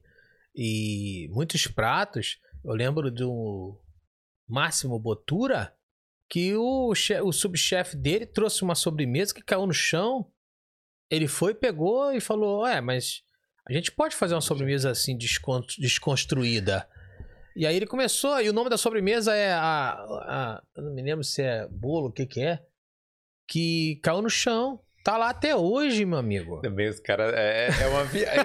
tem que viajar um pouco, né? Falar assim. Mas- pô, é uma experiência incrível. Então, faz parte da experiência você também o descon- a arte ela é também descontru- desconstruída. Sim. A arte pode ser desconstruída, construída, tudo. É, culinária é uma, uma arte que você come, né? Exatamente. Praticamente isso. Você vai comer coisa que você nunca viu na vida e que o cara fala que aquilo é porco, tá em forma de folha e você vai comer vai sentir gosto de porco, vai tudo de porco, você fala, caraca, É. como esse cara fez isso? Então é, é, é a experiência que conta. E ali tá a identidade daquele chefe, tá a identidade daquele restaurante. Então, você vai numa churrascaria, você vai buscar a identidade daquele restaurante que é carne, e assim por diante. É. Eu no Rio, eu uma coisa que eu gostei muito lá, vai ser bem aleatória, mas foi o aqueles caldos. Aquele caldo de. De que mesmo? Caldo verde. É, aquilo é meio típico do Rio, né? É, é, é, caldo, você compra na rua. Olha a experiência Sim. aí do Rio de Janeiro. A comida de rua tem muito valor. Você sabe que o- a Michelin, ela tinha uma pegada muito de dar estrela para para poder para restaurantes muito sofisticados. Sim, sim. Quando ela viu a necessidade de também viu que tinha valor outros tipos de comida, ela começou a fazer classificações. Então, por isso que você tem a, a, a J-Fi, por exemplo, uma chefe de Bangkok, que faz comida de rua e tem uma estrela Michelin. Hum. Então, a comida de rua tem seu valor. Ela não é. Ela, ela não é. Ela não, não desmerece uma atenção especial só porque é de rua. Não! Então você vai comer um caldo de mocotó, aquilo tem uma intensidade que o mesmo caldo, se você comer no restaurante, não é a mesma coisa, talvez. Ou na sua casa, ou na casa de alguém. Mas o cara ali, porra, quem nunca viu, não sei se você já escutou falar, mas o. Às vezes leva o nome do cara. O, o, o angu do baiano, a feijoada não sei de quem, não tem negócio? Sim, sim. A fama leva até o nome do cara. E aí o cara fica conhecido ali naquele, naquela região. Fica! E aí todo mundo só quer, só quer aquilo, né? Tem vários lugares no Brasil conhecido com o nome do dono ou da pessoa que faz aquilo ali. Porque é aquilo que eu tava te falando, da identidade que o lugar leva daquela pessoa, daquela receita. Receita, às vezes, é um negócio levado tão a sério que por isso que o pastel de Belém aqui em Portugal é se- ah, Só pode ser sete pastel, né? chaves. Inclusive, os caras não pegam nem avião junto, os três. Não, e aí ele fala assim, ó, pastel de nata é aquele é o mesmo pastel que você comia em outro lugar. É. E o pastel de Belém é aquele lá de Belém. Exatamente. É uma coisa muito séria. Então você vê que isso.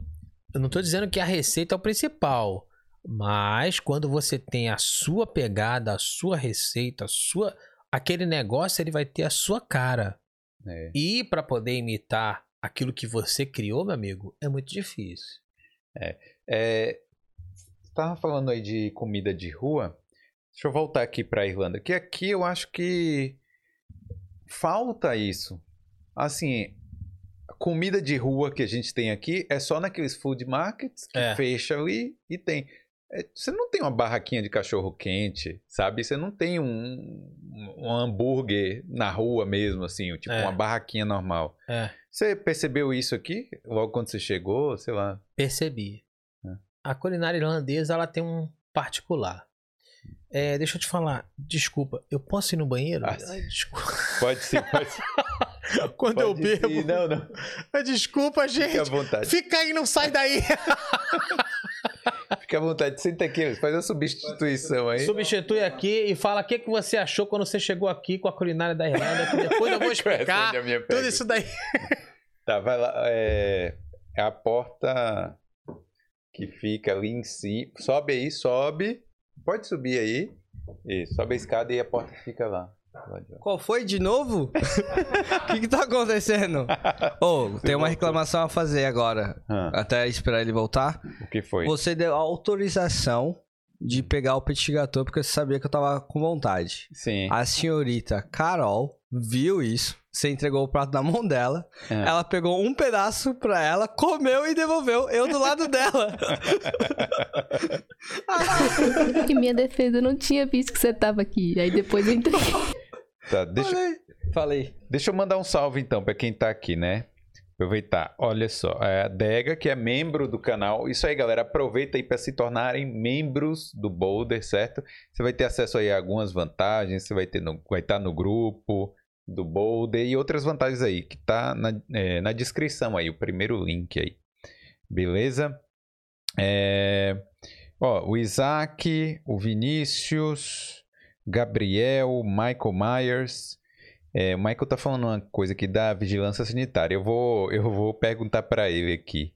É, vou esperar o Ricardo voltar Ricardo voltar. pra perguntar para ele. O Oswaldo, Felipe, É, Bahia, meu amigo. Se... Juraci, Shirley. Pô, tem bastante, Tem bastante gente aqui, hein? Muita gente. Mandem perguntas aí. É, e aí, Uma coisa que ele falou aí do que caiu, Ah. o Tartatã foi assim, né? Tartatã? Tartatã, não sei falar direito. Eu escrevi ali, eu Que não é sei uma se. torta alguma Que coisa, a torta né? fizer. Tem até um filme famoso, um filme que ganha até o Oscar, um filme bonito demais. É, que ele foi fazer a torta lá e a torta cai de cabeça pra baixo. Ah, é o Tartatã, não aquela de sei não maçã que é. famosa, bonitona, muito gostoso. Falando em filme, assista o filme Boiling Point, Boiling Point, você Que tá, tá- falando desse filme, é. E qual que é o nome do que filme? tá na Netflix aí. Pô, esse filme que mostra do Tartatã é um filme todo rosa, que o cara é até um cara de um hotel, Lobby. Lobby. É, não sei qual é o Lobby, filme, não. é. Não sei. É, Olha, o Lu falou, Felipe, o papo tá bom, creio que você tá com muita vontade de experimentar essas guloseimas. Porque eu já tinha comido uma, Você já tinha comido uma, né? um pão de queijo queijo. antes. Ô, o petit gâteau tá gostoso, mano. Tá uma delícia, viu? Petit Tá gâteau é uma delícia. É... Natan, que sofrem fazer gororoba. Pô, mas o importante é cozinhar, né? Importante. Mas fica gostoso, pô. Você mistura o quê? Fala aí o que você mistura. O quê? Não, que ele falou que faz O- gororoba. É, o que, que o Natan mistura aí? Você mistura o quê? Porque às vezes é gororoba, mas comida é chique, né? É. Ó, Olha lá, tá eu voltando faço, lá. Eu faço um, um macarrão bolonhesa, eu acho que é o melhor. Macarrão bolonhesa. É o melhor prato que existe. Não existe. Eu um- cozinho bem, pior que eu cozinho Não bem. existe um macarrão bolonhesa melhor do que o meu. É. É, ó, o Ricardo voltou aqui. Ricardo Desculpa, gente. Xavier. É, o...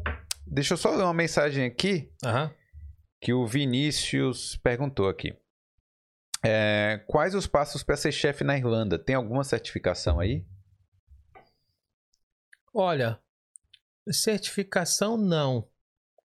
Aqui, você chega, você aprende, você faz e você vira chefe.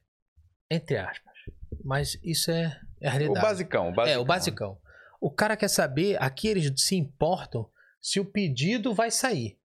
Hum. O pedido vai sair, tá lá a ordem, que aqui chama ordem ou doct, e no Brasil chama comanda. A comanda tá lá, para vocês que estão no Brasil entender. A comanda tá lá. Você tem que fazer aquele pedido. Aquele pedido vai aparecer lá pro chefe, pro chefe mandar. OK. Em muitos lugares você tem que fazer o pedido e você levar lá, porque isso no Brasil não é comum. Você o levar chefe levar lá? Não, Não. o próprio cozinheiro que Ah, tá. faz o pedido em prata e leva lá. O que no Brasil não é muito comum. Normalmente a gente chama de buqueta, que é a parte onde fica as comandas, onde o chefe fica na frente recebendo tudo que vem dos cozinheiros para ele montar e mandar. Entendi. Aqui às vezes você tem até que montar o prato Hum. e mandar decorado com tudo certo. Nossa. É. Então, assim, não tem certificação. Você tiver uma certificação, meu amigo, essa certificação tem que ser, sabe o quê? Quando ele falar inglês com você e você saber se comunicar com ele. Isso é que vai fazer a diferença. Porque não adianta você saber fazer o melhor molho, melhor comida, melhor tudo, e o seu inglês não tá bom. Ele não vai considerar absolutamente quase nada. Mas, se você sabe cozinhar e aprende um inglês razoável para se comunicar, aí tu vai ser valorizado.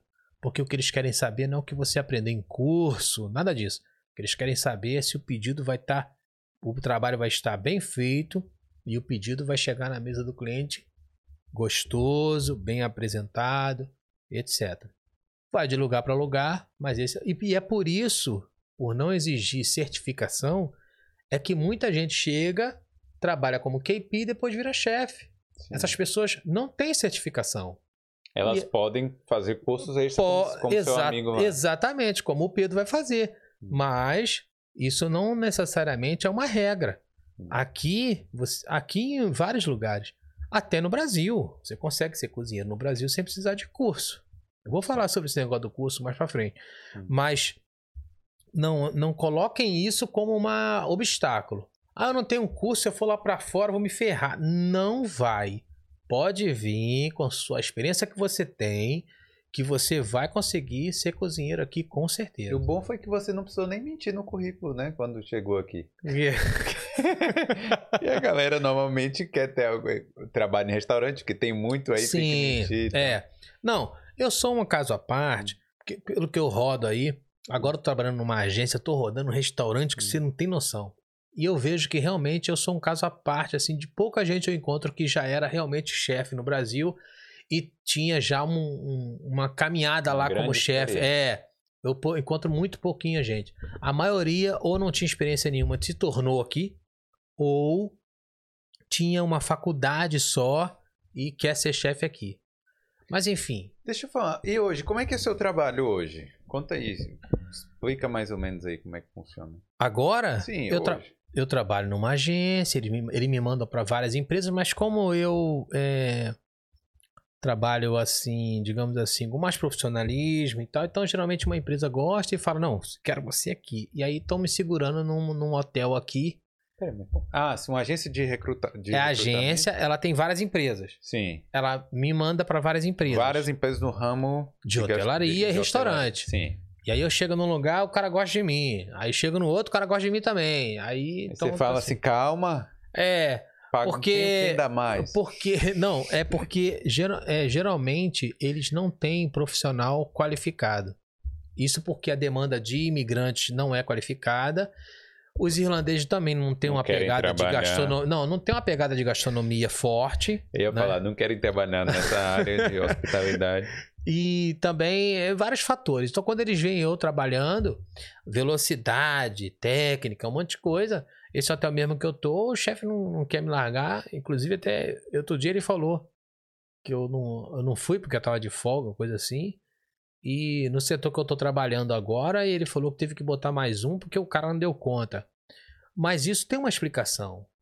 Dar conta não é simplesmente fazer uma receita. Dar conta influencia velocidade, agilidade, técnica, pensar, criatividade naquilo que você está fazendo para a coisa dar certo, chegar no horário, é um monte de coisa.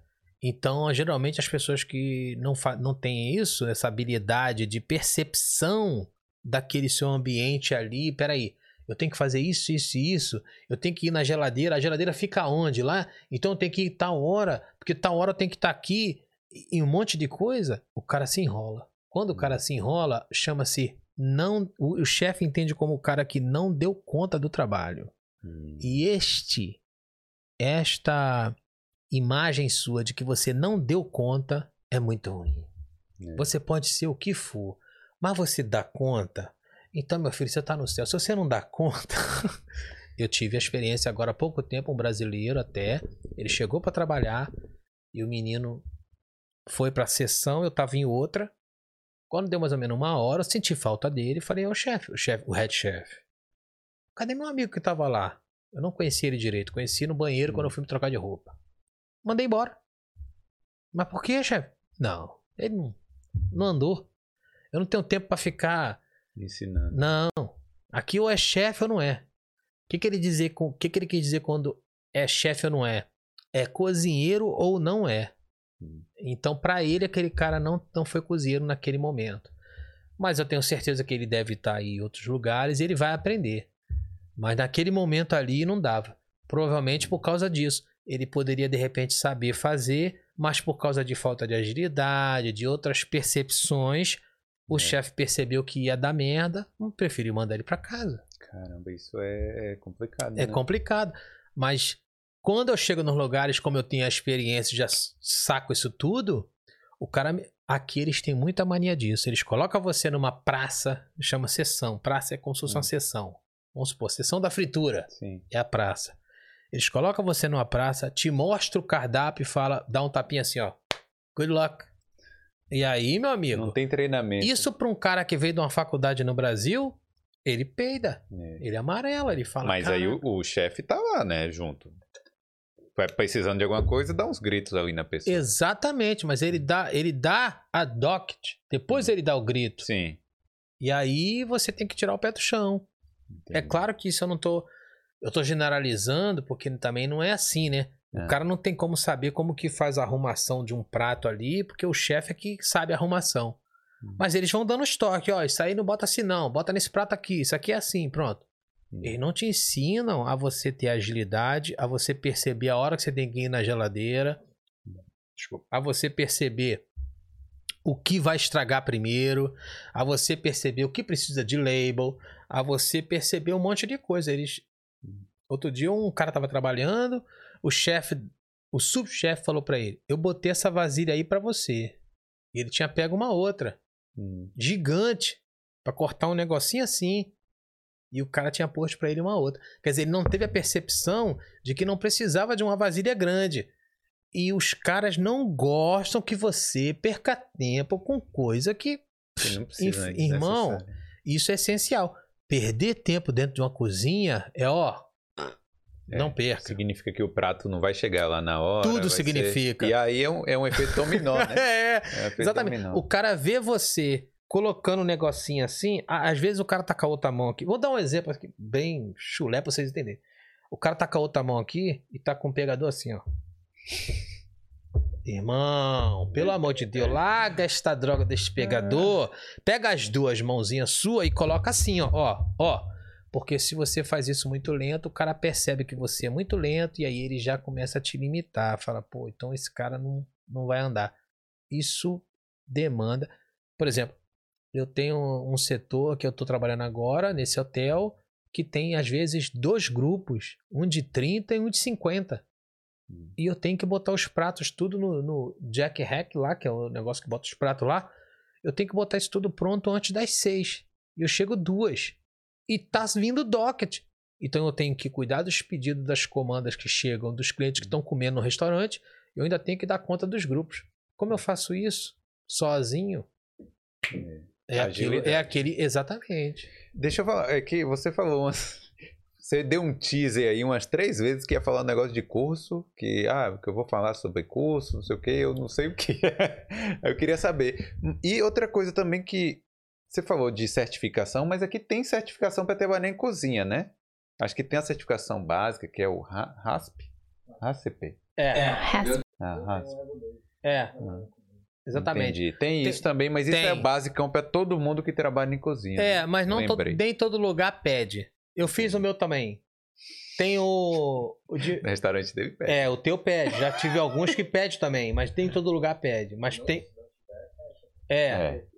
Tem que Tem ter. que ter. Tem que ter. Eu, por exemplo, nesse, nessa empresa que eu tô, pediu. Eu já tinha. Fiz até na Excel.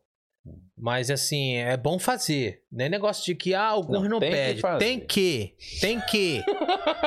São dois Já mudou- cursos. Já mudou de, É, porque se falar assim, não, tem já alguns que mudou de ideia. Tem alguns que não pedem. Aí o cara vai falar, então não vou fazer. Não, tem que, Tem que irmão. fazer. Olha, Pô, são dois cursos muito tranquilo. Fica tranquilo que vai ter. Mas esses cursos são mais assim pro cara, pro cara não se ser pego de surpresa. Vai trabalhar na empresa, quer trabalhar ali. O cara pede, você não tem? É, Pô, tem faz ter, favor. tem. Mas sim, você ia falar de outro curso aí, de, eu não sei. É, porque é o Senac, seguinte, eu não sei É, onde porque é o seguinte, o... no Brasil, quando a Hum. gente queria aprender, a gente tinha que colar num lugar, trabalhar num lugar que possa te ensinar, Hum. ou colar naquele cidadão que sabe fazer. Sim. Então, é, isso assim é básico, né? Por exemplo, você tá em casa, tua mãe tá lá fazendo um arroz, você quer aprender a fazer arroz, ela, ela vai ter que te ensinar. Então, assim, antigamente, você às vezes queria aprender uma receita, dependia da pessoa te ensinar. Se ninguém te ensinasse, não tinha telefone praticamente, Não tinha internet. não tinha internet, claro. Então você às vezes tinha que depender, então, tu sabe fazer isso? Tu sabe fazer aquilo? Tu sabe fazer bolinho, sei o quê? Quando você precisava. Verdade, né? A gente esquece que antigamente tinha essas Não. coisas, né? É. Que, pô, hoje em dia, ah, eu quero fazer alguma coisa. Vai ter a receita, Fácil. você vai errar a receita toda, vai ficar uma porcaria. Primeiro você não vai ficar com vontade. Eu, meu negócio é, eu falei. Que que vou você- comprar essa, essa, essa, esses ingredientes, né? O cara, ah, tem que botar turmeric. Eu não vou lá comprar o turmeric, né? Eu boto qualquer outra coisa que lá em casa. Coloca o que tem, Eric, o que tem, Eric ali. então, É. então, quando essa coisa de curso, em Hum. 1999, uma faculdade chamada I- IMB Morumbi, no Brasil, com know-how de faculdade de Chicago, com escola de Chicago, Nova York, implementou o curso nível superior no Brasil. Hum. E isso começou com 30 alunos, todos eram, eram de mais idade, são, eram chefes que já tinham uma atuação muito boa no mercado. E só que eles queriam uma certificação. Só que isso se espalhou. E as outras faculdades viram que aquilo era um nicho legal. A, inclusive até o Senac, que já tinha um curso profissionalizante, esse que eu fiz, mudou para poder um- botar um, um curso de chefe executivo. E as outras faculdades foram indo. No Rio tem a Estácio de Sá, que faz, faz esse curso, dentre outros. Este curso de gastronomia, ele ficou muito famoso. Com a, a, a gastronomia indo para a mídia, como uma coisa né, glamourosa, Que virou, ficou glamour mesmo. Principalmente depois dos programas que eu te falei. Exatamente. Aí aquele garoto tá vendo aquilo ali e fala, pô, eu queria ser aquilo ali. Ah, legal. Desculpa, não vai ser assim. Mas alguns ainda acreditam. É por isso que a gente tem aí um número expressivo de gente se matriculando, cerca de 80 mil pessoas, Caramba. é apenas 7 mil terminam. Não, e se termina e aí vai pra uma cozinha, aí vai sofrer também, né? Vai sofrer. Aí 7 mil termina e não necessariamente esses 7 mil vi- ficam, levam a vida na profissão. Hum. Você vê muita gente aí que fez curso, às vezes até trabalhou e hoje ex- exerce outra coisa. Hum. Porque imagina, a pessoa pensava, né? Pô, o cara é faz faculdade de advocacia, vai ser advogado. O cara faz faculdade de arquiteto, vai ser arquiteto. Hum. Vai ser a faculdade de dentista, vai ser dentista. Faculdade de chefe executivo, vai ser chefe executivo. Hum. Só que quando ele saía da faculdade, vai Ele perce- ele percebia que é muito mais além. Ele aprende muita coisa teórica é, sobre. O cara. E também tem outra, a desistência tem muito a ver também com o que ele encontra lá. Ele acha que vai fazer comida boa, vai fazer aquela foto assim com aquela pinça, né? Sim. Você aí que bota aquela foto com aquela pinça, assim, botando a comida no prato. Imagina, toda a profissão fizesse isso, né? Ah. O pedreiro botando a- o cimento no tijolo. Ah! O cara tava tá achando que vai ser Alexa Tava, vai, vai cobrar. Quanto é mil e, quanto é mil reais? É o menu- 700 reais? um negócio desse, né? 1.500 reais. 1.500 reais o É, menu. Ah, Menu degustação. Cara, assim, né? Eu, eu falo assim, eu vou lá comer formiga por 1.500 reais. Calma que eu vou te explicar. Desculpa. Não, eu, eu tô... Eu vou te explicar essa, isso aí, aonde chegou nisso aí. Vou te explicar. Mas enfim, aí quando o cara é, chega na realidade, não é aquilo. Então, a faculdade é interessantíssima, é um conhecimento técnico muito interessante. Eu não tenho, né? Uhum. E eu acho que as pessoas devem fazer. Mas depois que caiu a ficha de que quando ele ia para a faculdade ele não seria aquilo que ele achava que seria, aí isso mudou. Hoje já tem entrado mais pessoas que realmente vão seguir do que aquelas pessoas que vão só para poder né? já querer ganhar 50 mil por mês reais, como é o caso no Brasil de alguns chefes. E você é muito estudioso, assim, pelo que eu vejo, né? Muito. é, tipo, pesquisa muito da É. origem das coisas e tal. Isso aí você acha que a maioria dos chefes é assim? Ou... Não, não é. Não é? Não é. Mas é porque a gastronomia é muito ampla. É. Se eu ficar muito fechado, eu vou ficar naquele meu mundinho ali. Se eu abrir para estudar e descobrir, eu vou, às vezes até aqui mesmo, como coisas que eu Hum. nem sabia que existia. Igual eu tava te falando do negócio que eu encontrei lá do. Então, é. Até você- as formigas, né? é, conhecimento é muito importante, seja na sua profissão, na- tudo. Experiência de vida. E é bom que você sabe um pouquinho mais, você passa para os outros. Eu sou o tipo do cara que eu, na força de vontade, na raça ali, trabalhando no dia a dia, eu tenho uma experiência que o- os novos ou aqueles que fizeram uma faculdade, ainda estão aí na luta, não têm. Mas eu sou o cara que eu passo o que eu puder. Hum. Então, se eu tô vendo o cara numa dificuldade e ele quiser aceitar a minha dica, ele vai ter, porque eu vou falar pra ele: olha, se eu fosse tu, tu não fazia assim, não. Eu vou te mostrar como é que você vai fazer isso aí. E geralmente, quando eu mostro, o cara faz uma cara assim: caralho, ninguém me falou isso. Porque parece que as pessoas meio que seguram o segredo, não sei porque. O cara fala, porra, irmão. Às vezes eu encontro um cara assim do nada, do- de antigamente. O cara fala, até hoje eu faço aquilo que tu me falou. Você passa, né, cara? Sim. Ó, rapidinho, deixa eu. Deixa eu ver. Tinha uma, uma coisa aqui que o Michael falou. Que eu achei interessante. Peraí. Que. Olha só, viu? Ó, polêmica, viu? Po- treta. Ele falou assim: no Brasil a vigilância sanitária é 100 vezes mais rigorosa que aqui. Cozinheiro barbada quase não tem em restaurante. Em compensação, outra, outra coisa, aqui eu acho. Aqui, cozinheiro saindo perfumar de doma.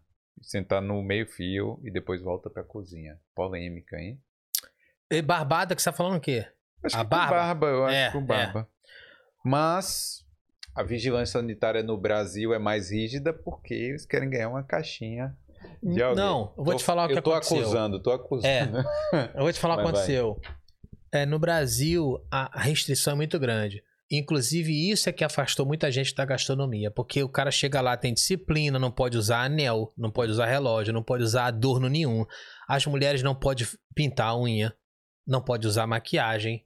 Então é cheio de restrição. Aí a pessoa meio que, se não é daquilo, se não é pra ela, ela acaba desistindo. Enfim. Hoje, essa coisa da barba tem que meio que mudado. Mas não mudado teoricamente, continua sendo proibido. Mas alguns restaurantes estão assim meio que dane-se, É. eu pago a conta, eu pago a multa. Porém, Mas, mas a máscara, hoje em dia muita gente tá é, usando máscara. tem a na máscara e porém isso não dá uma multa logo de início. O que dá multa em restaurante é coisa fora de validade, é coisa estragada, etc. Ah, mas a barba pode ter multa? Não necessariamente. A vigilância, geralmente, quando ela vai no lugar e que ela encontra pequenos delitos, digamos assim, ela dá advertência. E ela diz que vai voltar. Isso é o de praxe. Quando ela volta, ela quer que aquelas advertências que ela deu Sejam corrigidos. sejam corrigidas. Às vezes é panela. Já tive casos de vigilância sanitária falar, olha, essa panela não está adequada, tem que ser inox. Porque o inox ele não gruda nada. Você sabe que o alumínio ele ainda gruda alguma Sim, coisa. libera uma Exatamente. substância. Às vezes uma tábua, às vezes um cabo de uma faca não está adequado. Hum. Tudo eles podem implicar. Sim. E você vai é, se adequando. Então a barba é a mesma coisa. A barba vai ser uma coisa que eles vão implicar e você vai falar, tá ok. E hoje em dia você tem restaurantes como, por exemplo, do, daquele chefe, inclusive você falando do Masterchef, o aquele Fogaça? tatuado Fogaça, no restaurante dele as pessoas andam com barba. Então isso tem meio que mudado um pouco, mas realmente é proibido. Aqui é liberado, não tem isso, essa restrição. Sim. Agora, qual foi a outra coisa que ele falou? Que ele falou. Ele falou isso da barba e que a vigilância sanitária. Ah, do, do chefe saindo pra fumar. Chefe saindo pra fumar. Vou, te expli- vou explicar isso pra vocês. Aqui, a, o fato do chefe sair da cozinha, pegar seu casaco. Eu vi isso a primeira vez, eu também fiquei meio assim, porque o cara tava ainda dando movimento e o cara pegou o casaquinho dele e foi fumar. E eu via isso constantemente. Eu ficava, caramba, mas, mas como assim? Eu, e eu já fui fumante há muito tempo atrás. Larguei, graças a Deus. Não fume! E aí, quando eu vi isso, eu falei, achei estranho. Depois eu fui ler um contrato meu. É contratual. Você tem direito de fumar.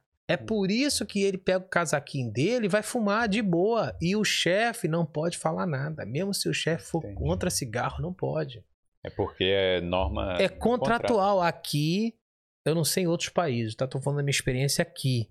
Aqui é contratual. Você tem o direito, porque eles encaram isso como uma doença. Hum. Então você tem o direito de ir lá e fumar o seu cigarro, mesmo.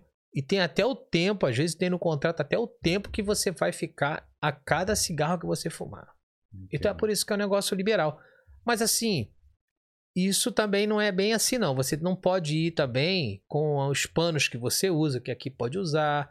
Você não pode ir. Você vai com a doma, fuma o seu cigarro, depois você vem, lava a mão, todo aquele procedimento. É, eu, eu assim, eu tenho um.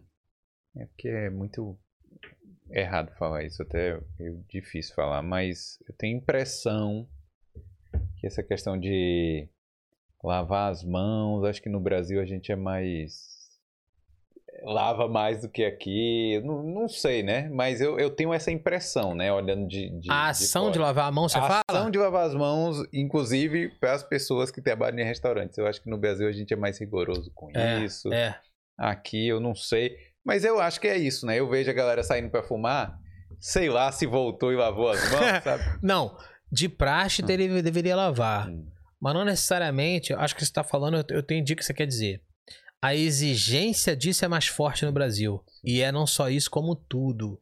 Hum. O Brasil ele é muito pegado à regra. Muito apegado A à limpeza. A Regra limpeza e essa limpeza, coisa. E quando você não a faz ou não faz corretamente, isso é exigido. Hum. Tanto é que no Brasil tem nutricionista, aqui não tem. Hum. Graças a Deus. Tem nutricionista no, no restaurante lá no Brasil, é isso? No, Não, no não é. Brasil, todo o Brasil tem que ter, é lei. No Brasil também tem cada coisa. né? então o McDonald's tem um nutricionista. Tem que Vai ter. comer hambúrguer. Às vezes não tem Ah. lá naquela loja, mas tem uma representante de uma área de lojas que ela fica rodando, mas tem que ter. Pra deixar a coisa mais gordurosa É. possível. Mas também aquilo. Não. Pra deixar mais seguro, né? Sim. Mais seguro. Mas ó, é... pô, Ricardo, você que você tem um papo muito bom, mas assim. Acabou o gente- tempo? A gente tá, a gente tá Ah, chegando já, não. batendo duas horas já. É. A gente tá falando sério? Eu tinha tanta coisa pra falar. é... Pô, mas eu, eu queria agradecer. Tipo, obrigado mesmo por ter visto. Ah, não, eu quero vir de novo. Eu queria falar da história da gastronomia. Ah, Não, mas é isso. é, Obrigado. Não, eu, eu Vocês que podem marcar o 2. Ah, se marcar o dois, Vamos marcar a Porque parte dois. é, tem uma parte, desculpa, tem uma parte importante da gastronomia que deve ser dita. É, a gastronomia ela vem desde o começo dos tempos, quando a gente, né, há, mil, há milhões de anos atrás, quando foi a descoberta do fogo, Quando a gente comeu o primeiro dinossauro. né?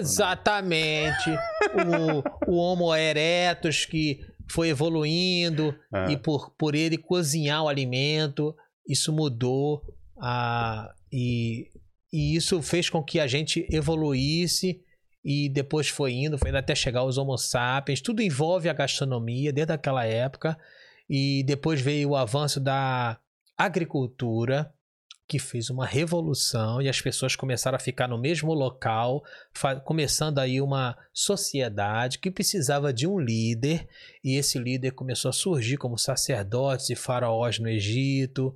E aí a alimentação está sempre ali, até chegar na Revolução Francesa, onde os líderes só queriam para eles tudo, né? Tanto é que você vê nos filmes aqueles banquetes, não tem aqueles banquetes nos filmes? Aquilo é real e tudo era para nobreza. Tanto é que você vê o, o, o músico da corte, Mozart, você vê o bobo da corte, você tinha tudo da corte e tinha o chefe da A corte. mesmo, né? Exatamente.